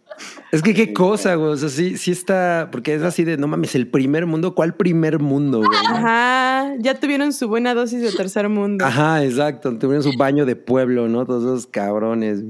Pero además sí debe estar poca madre, o sea, una está acostumbrada a ir a ese tipo de lugares y justamente entrar así al camioncito con, eh, ya sabes, los fenómenos, el, el Claro. de cuatro cabezas y todo, y dices, güey, ya sepa lo que estoy pagando, pero supongo que en Glasgow no es tan normal, entonces sí debe ser un sacón de onda. Fue noticia, o sea, tan no es normal que fue noticia. Exacto, me acaban de ver la cara durísimo. Y llamaron a la policía. Y llamaron a la policía. Llamaron a la policía de todo. Aquí sales y dices, ah, mi querido México. Es- Claro, ah, eh. estuvo chido. No estaba tan fea la, la botarga. No El Spider-Man se rompió el cuello chido. Sí, si, si hubiera pasado aquí, puta, no mames, ni pelan, ¿no? Sí, Claro, vaya, claro. Deja o tú sea, ni pelan, ni se quejan. sí, Es como de, ah, No mames. Definitivamente, e- es, esto habla muy mal de nosotros como sociedad. Sí, ¿eh? Porque vivimos en una sociedad. Porque sabemos Porque reírnos vivimos- de todo como buenos mexicanos. De- por ejemplo, nos reímos de la muerte. Exactamente. Claro. Nos reímos de la muerte. es de los creadores de, tienes lo que pides, ¿no? O, lo- ¿Cómo es? Mira, mira, Cabri, ahora que estás mencionando esto, te quiero decir algo a ti, de una manera A muy ver. personal. A ver. Es, es muy cabrón cuando uno eh, pide algo y no sabe cuando lo obtienes qué hacer con él. Claro, claro. Y me refiero a No. el, prim- el, el cuervo, el cuervo que es una de las cosas que Cabri más quiere en la vida, ¿no? O sea, o sea, creo que está como el cuervo y después está su mamá y después está Y luego está como- Charlie XCX. Charlie Y luego- CX y después todas sus relaciones sentimentales, ¿no? O sea, estamos hablando de Cabri de repente dice, ¡ay, sí, el cuervo a huevo! ¿Y qué crees? Hay un nuevo cuervo, Cabri. O sea, creo que lo importante aquí es saber cuál es tu opinión Me urge sobre saber. este primer vistazo que estamos viendo aquí del cuervo. Hay varias imágenes, creo, ¿no? Hay como cuatro. Sí, Eh, digo, sí. pero evidentemente Y- esta es la primera que vi. y- ajá, y, Eh. y por cierto, la sacó Vanity Fair en exclusiva. Ajá. Está muy Vanity Fair esa, ¿no? Esa foto. Por cierto, miren. Así de fan soy. Ah, ya tiene el. Tengo el tatuaje del cuervo. No mames. No, ma, es la cosa más idiota que ha pasado en este programa y está cabrón eso. No, no es, no, es, no, es es de eso, nada más coincidió, pero dije, no mames, ese güey tiene mi tatuaje, velo. pero, ay, bueno, miren, no voy a, no voy a hacer, a emitir juicios eh, prematuros porque Evidentemente esto no es como algo que yo considero que, que dignifica de ninguna manera eh, la novela gráfica de James O'Barr porque tiene un look muy específico. O sea, para mí el gran problema es ese, es como eh, esa novela proviene del rock, ¿no? Del rock alternativo de los 90. Entonces, como eso es tan importante en, en el, en el cómic, la novela gráfica o como quieran llamarlo, yo creo que quitarle eso es, es por lo menos quitarle un 60% de, del valor estético, ¿no? A eso hay que sumarle que cuando Alex Proyas hizo la primera película, respetó cabroncísimo ese pedo. ese pedo era así básico para llevar esa película al cine. Entonces tú la ves y dices, no mames, o sea, esa novela gráfica está en el cine. Y esto, obvio, va por otro lado, porque, bueno, esta es la cosa más gótica que he visto de la película, porque las otras tres imágenes están como mucho más pesoplumeras, ¿no? Como alguien... Como, pesoplumeras. plumeras, ¿no? Como, como, alguien decía por, por, ahí. Y entonces yo dije, puta, güey, sí, sí. No, no, no, no me hace muy feliz que le cambien, eh, no mames. ¿Qué está pasando? ¿No? ¿Qué está pasando con el, ¿no? ¿Qué está pasando? ¿Qué está pasando? Este, o sea, no, no, me hace mucho sentido. Ahora sí que The Crow only in name, por, hasta el momento. No quiero, no quiero adelantarme que a lo mejor va a ser una basura, digo tampoco, pero, por, pero la verdad es que aquí no se ve para nada las razones por, por las que yo amo el cuervo o aunque hay Pero no sientes que Skarsgård justamente es sí no, puede cargar sí. Ah, eso sí, este justamente eso, eh, definitivamente. O sea, en, eso no tengo queja porque el güey a mí me, me, cae increíble y yo creo que ahí se ve bastante bien. No podemos, no, no, podemos evitar que nos recuerde un poco al, al, Joker de Jared Leto, la verdad es que totalmente. Me parece y así. Y, a eso, ¿no? Porque él es sí, el maquillaje de los ojos. Exacto, él es eso. No manches, no se alcanza a ver qué es eso. O sea, el, maquillaje está muy no, Yo creo que sí, ¿eh? ¿eh? Yo sí creo que sí. O, sea, por, por, la boquita y la cara. Sí, se ve un poco payasesco. Sí. se ve payasesco. Sí, yo también lo vi. Dije, no mames, ese güey es este cabrón, el, es el eso. Es el eso. Es el eso. Ahora, una, una, una cosa que sí me parece eh, importante mencionar es que obviamente el cuervo ha tenido varias secuelas y cada, y cada vez que le sacan una secuela ha sido ter, todavía peor que la anterior, ¿no? La segunda... Sacre de Texas, mi cabrín. Ah, sí, exacto. Exacto. Aunque a mí la segunda parte de eh, City of Angels no me parece tan ofensiva, pero es, es una película que a mí en, en, tema visual me parece preciosa, es, una, es muy bonita. La verdad es que sí tiene muchas carencias narrativas, pero de ahí en fuera hicieron una con no, no, ah, no, yo no puedo dejar el ojo, de ver el ojo pezón, pues mira. Perdón, es que cuando ah, yo vi el, no, cuando yo que era calamardo, ¿no? Sí, yo dije que era calamardo guapo ah, con ojo de pezón. No, sí. gracias Ariel, ahora es lo único que puedo ver. Es que vi, está calamardo guapo con ojo de pezón. La verdad es que efectivamente, creo que la selección de arte en el tatuaje sí deja mucho que desear. ¿No? O sea, es el tipo de cosas que, que hasta que hasta, ¿cómo se llama este güey? El que era novio, el que era novio de Belinda, que ya está quitando los tatuajes de la jeta, este, mm, Nodal. Que hasta él le avergonzarían, ¿no? Yo creo. No, me las cicatrices que le van a quedar a ese güey. Sí, no mames. Sí, sí, sí. O sea, están bien culeros. Ya si vas a hacer eso. El del ojo está padre, obviamente. Ese sí me gusta. Eh, ¿El del ojo de pezón? El ojo de. No, no, el, ojo de arriba. El, el all seeing eye. Ay, pero los demás sí están así jokerísimo de Jared Leto. Entonces, están pues bueno, sí, están chacas. ¿No? sí, sí. Ahora, no me molesta, yo creo que está chido que tenga su propia línea, ¿no? Eh, visual, su propio eh, Visual Identity System. Pero bueno, Ojo, bueno. es, de, es de mamador. Exacto, ojo, ojo, es de mamador. Pero, pero efectivamente la primera película es una, es muy emblemática, es visualmente muy emblemática, es una cosa muy de los 90 y tiene cierta estética que la neta definió. Y además es muy underground, cosa que no puede lograr ninguna versión que hicieran del cuerpo. No, no, para nada. Entonces, pues bueno. Digo, no, tampoco me, voy a quejar hasta verla, ¿no? Ahora, ¿crees o sea, ¿tú ya crees que va a ser una cochinada o tienes esperanza o no? Mira, tengo, tengo esperanza porque yo quiero pensar que ya saben perfecto que es que ha sido una mierda todo lo que han hecho con esa con ese nombre, ¿no? Como Terminator.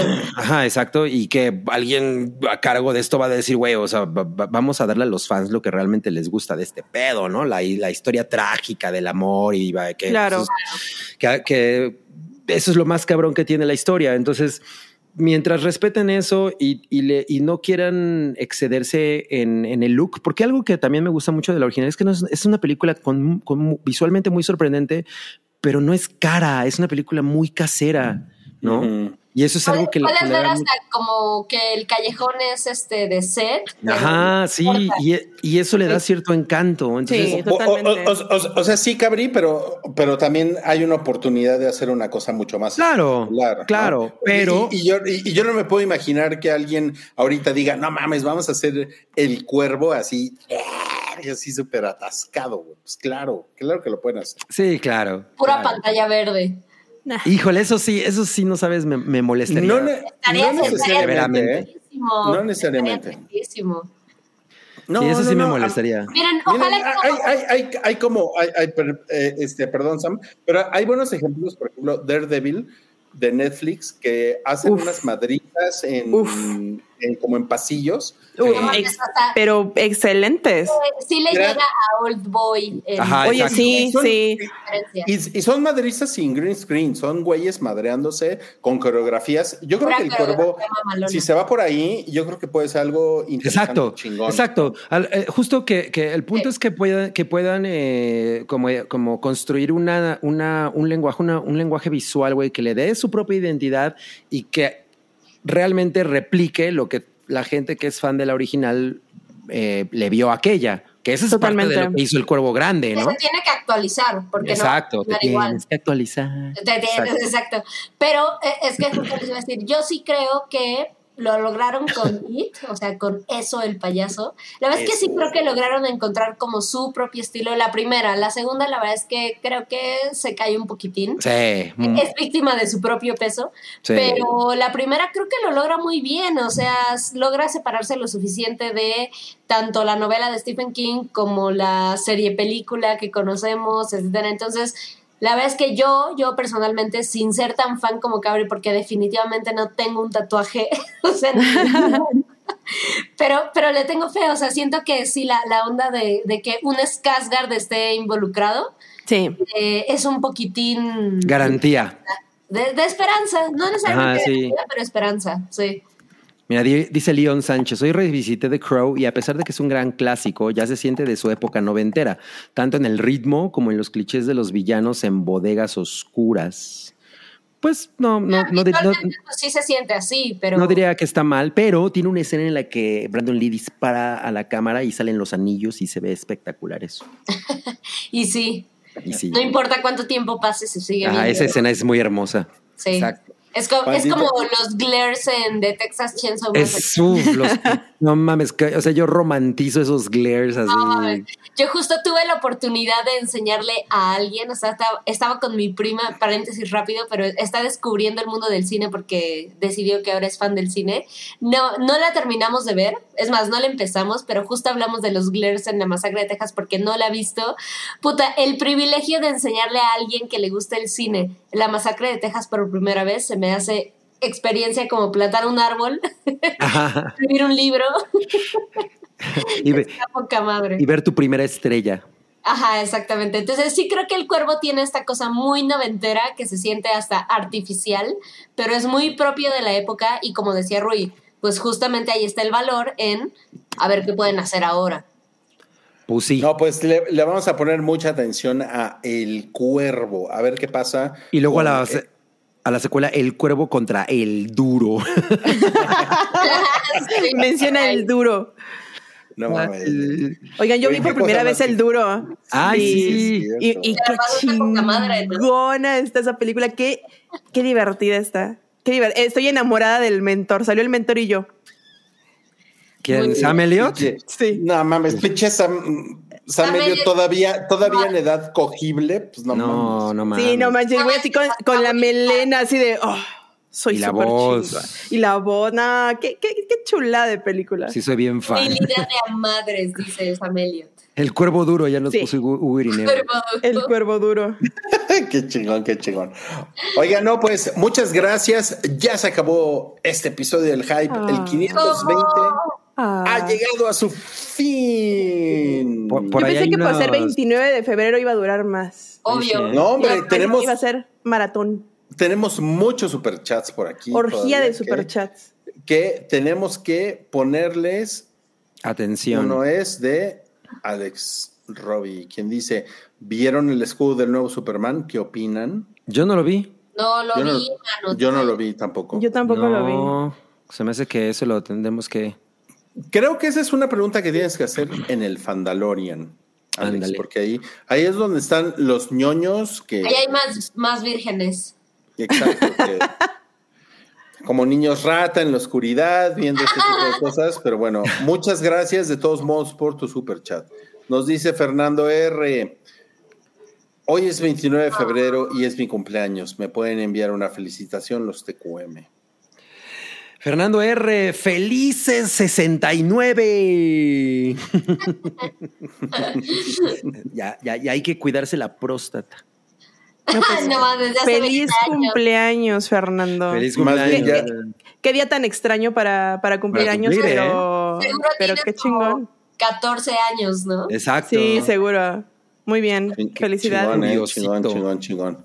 Nos pone por acá de... Esta semana me llegó el tote bag de Cabri Mercado. Ah, ¿Esto? no mames. Eh, esto técnicamente no es un super chat, pero sí queríamos destacarlo porque eh, tenem- tenemos este tote bag en un, en un tier en Patreon. Y qué chingón que te acaba de llegar, qué bueno. Que más está Pues, increíble el tote bag. Eh, quedó increíble. Sí, mi Mándanos Cabri. Mercado la tiene. Ay, sí, manda, manda foto, sube la Sí, foto. manda foto, manda Por foto. favor. Manda foto, por favor. Y también Patty Rom nos dijo, Olis, nenes, hoy tuve un día de la cola en la chamba, así que vine por mi dosis de felicidad. Eso es, eso a mí me hace sentir muy bien. Que vengas Claro. por tu dosis de ¿Cómo felicidad. no? ¿no? Pero Llena bueno, el corazoncito. yo me pregunto de qué tipo de cola, porque por ejemplo, si es de la cola de Rihanna, pues yo no me quejaría. O en una de esas no trabaja con Rihanna. Tener un día de la cola es universalmente malo. Malo, sí, claro, claro, claro. No, pues ojalá que hayamos hecho que te rieras con todas las babosadas que Exacto. estamos diciendo hoy, con todo lo de los umpalumpas deprimidos. Exacto. Y si no, métete a buscar las fotos y vas a ver cómo te alivianas el día. Las fotos, sí, las fotos de Willy Wonka, la De experiencia. inmersiva de Willy Wonka. No mames, me, me, me, me encanta. Oyen, vamos a explicarle expresiones de uso común a Cabri. Día de la cola quiere decir que la pasaste mal. Y Gabri, ¿cómo? Pues ¿Pero es que, cuál o sea, cola? es una cola chida, pues no me la pasaría mal. ¿no? Es como un alienígena que no entiende. Claro, claro. Tenemos otro super chat. Este es de Francisco J. Flores. Dice. ¿Cuál es su película favorita de toda la vida? La mía es Apocalypse Now. Ah, ¿en serio? Qué Órale. señor de tu parte, pero está chingón. Muy ¿Qué, qué? bien. ¿Qué señor dijiste? Qué señor, sí. Que también tiene No mames. poco, tiene poco que la vi por primera vez y Ay, que no hay. Uy, muy buena. La, la verdad Tienes es que, que la, ver la es versión Redux. Porque es Goodfellas.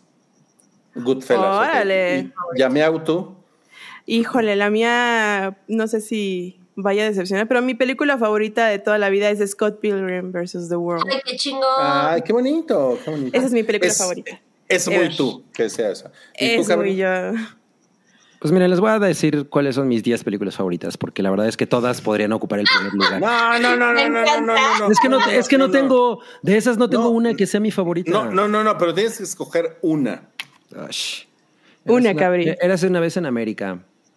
Eras una vez en América. Ok, Digo, eras una vez, no, eras una vez en el oeste, perdón. Érase- Ah. Eras una vez en la lista. eras una vez en el oeste. ok, Ok. de Sergio Leone.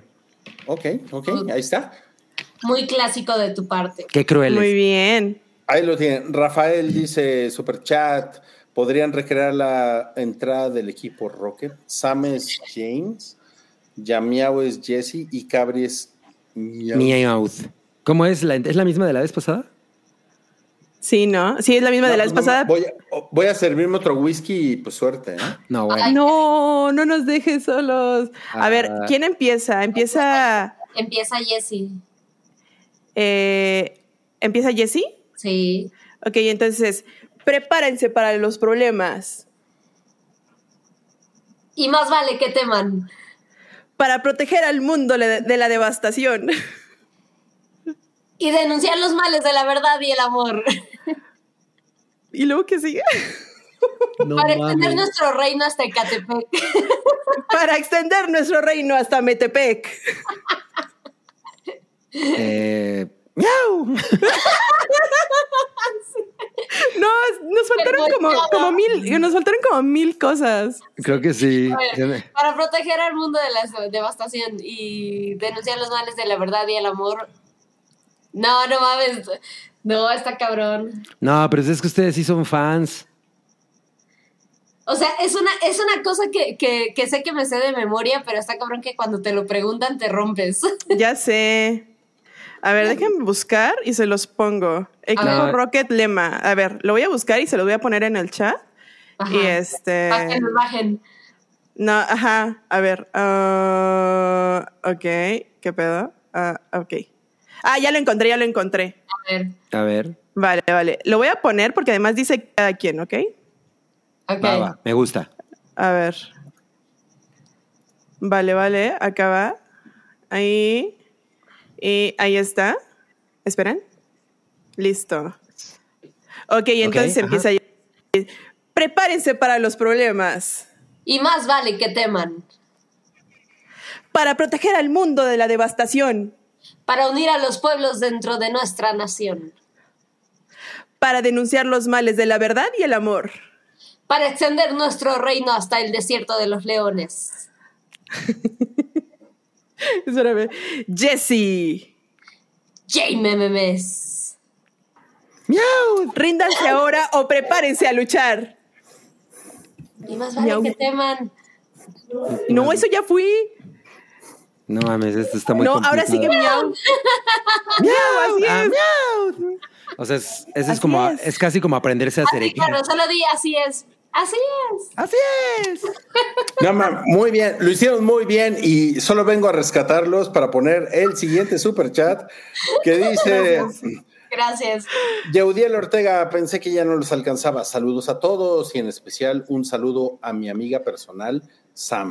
¿Cuál es la recomendación caricaturesca de la semana? Uf, qué fuerte. No la he empezado a ver, pero voy a empezar a verla. Y, y es esta serie que se llama El segundo mejor hospital de la galaxia. Ah. animación. Entonces, vi que ya se estrenó. Según recuerdo, está en HBO. Bueno, ahora Max. Este, o en Prime, corríjanme si, si lo dije mal. Pero bueno, no la he empezado a ver. Ajá, Bueno. pero me parece que es la, la siguiente caricaturita que me va a traumar un ratito.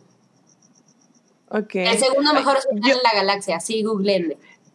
Yo empecé a, bueno, más bien ya terminé de ver la de Has Been Hotel.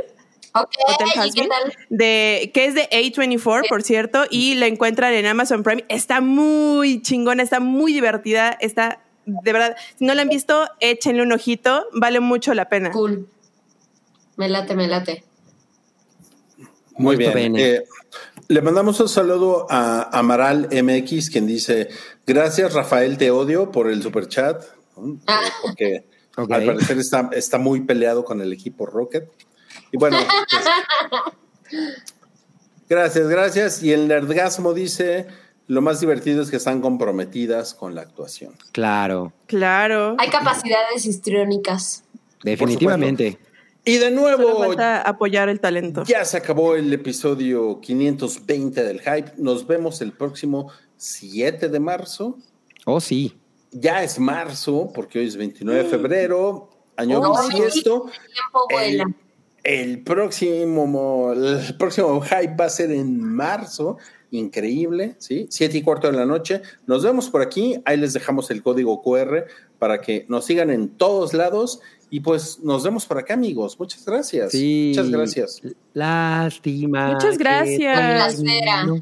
Me la pasé bomba. Igual, ¿eh? Hay un mensaje de miembro de Armin Rocha. Estuvo muy, estuvo muy divertido. Ah, Armin Rocha dice, para los fans del wrestling, The Crow inspiró a Sting en los 90 para su look y ahora parece que Darby, Darby Allin, el nuevo Sting, inspiró a este. A huevo, no mames. Es la segunda vez que hablamos de Sting en este programa. Sí, ¿eh? Pero ese es otro Sting. sí, exacto. Pero es bueno. cierto. No, pues ya con eso, gracias a Miau, Muchas gracias. gracias a Cabri. Gracias. y, y gracias a Sammy Wami. Una placera. Ay, qué bonito. Nos vemos. Nos vemos. Gracias a. Chum. Oye, espera, espera, espera. Antes de que termine este episodio, ¿quieres decirles de qué es Chumpalumpa o que se queden con la duda? Porque ahí decían Claro. que, que sí ibas a decir que era Chumpalumpa. Ok. Que se revele. Buen punto. Chumpa Lumpa es algo que dice Jodie Foster en True Detective.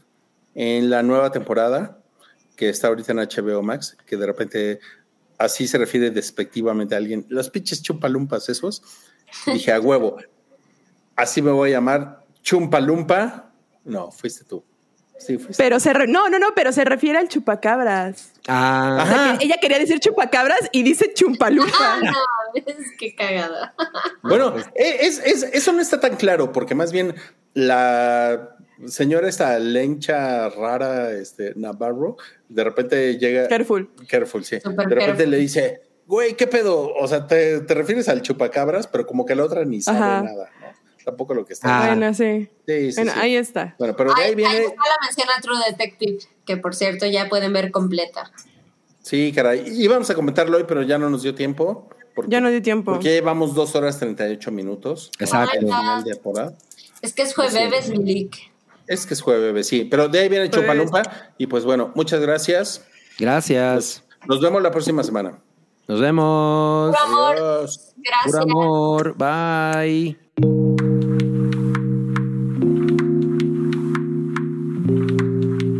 Tu apoyo es necesario y muy agradecido. Suscríbete a cualquiera de nuestras membresías en Patreon, YouTube o Apple Podcast. O visita paiki.net para más información.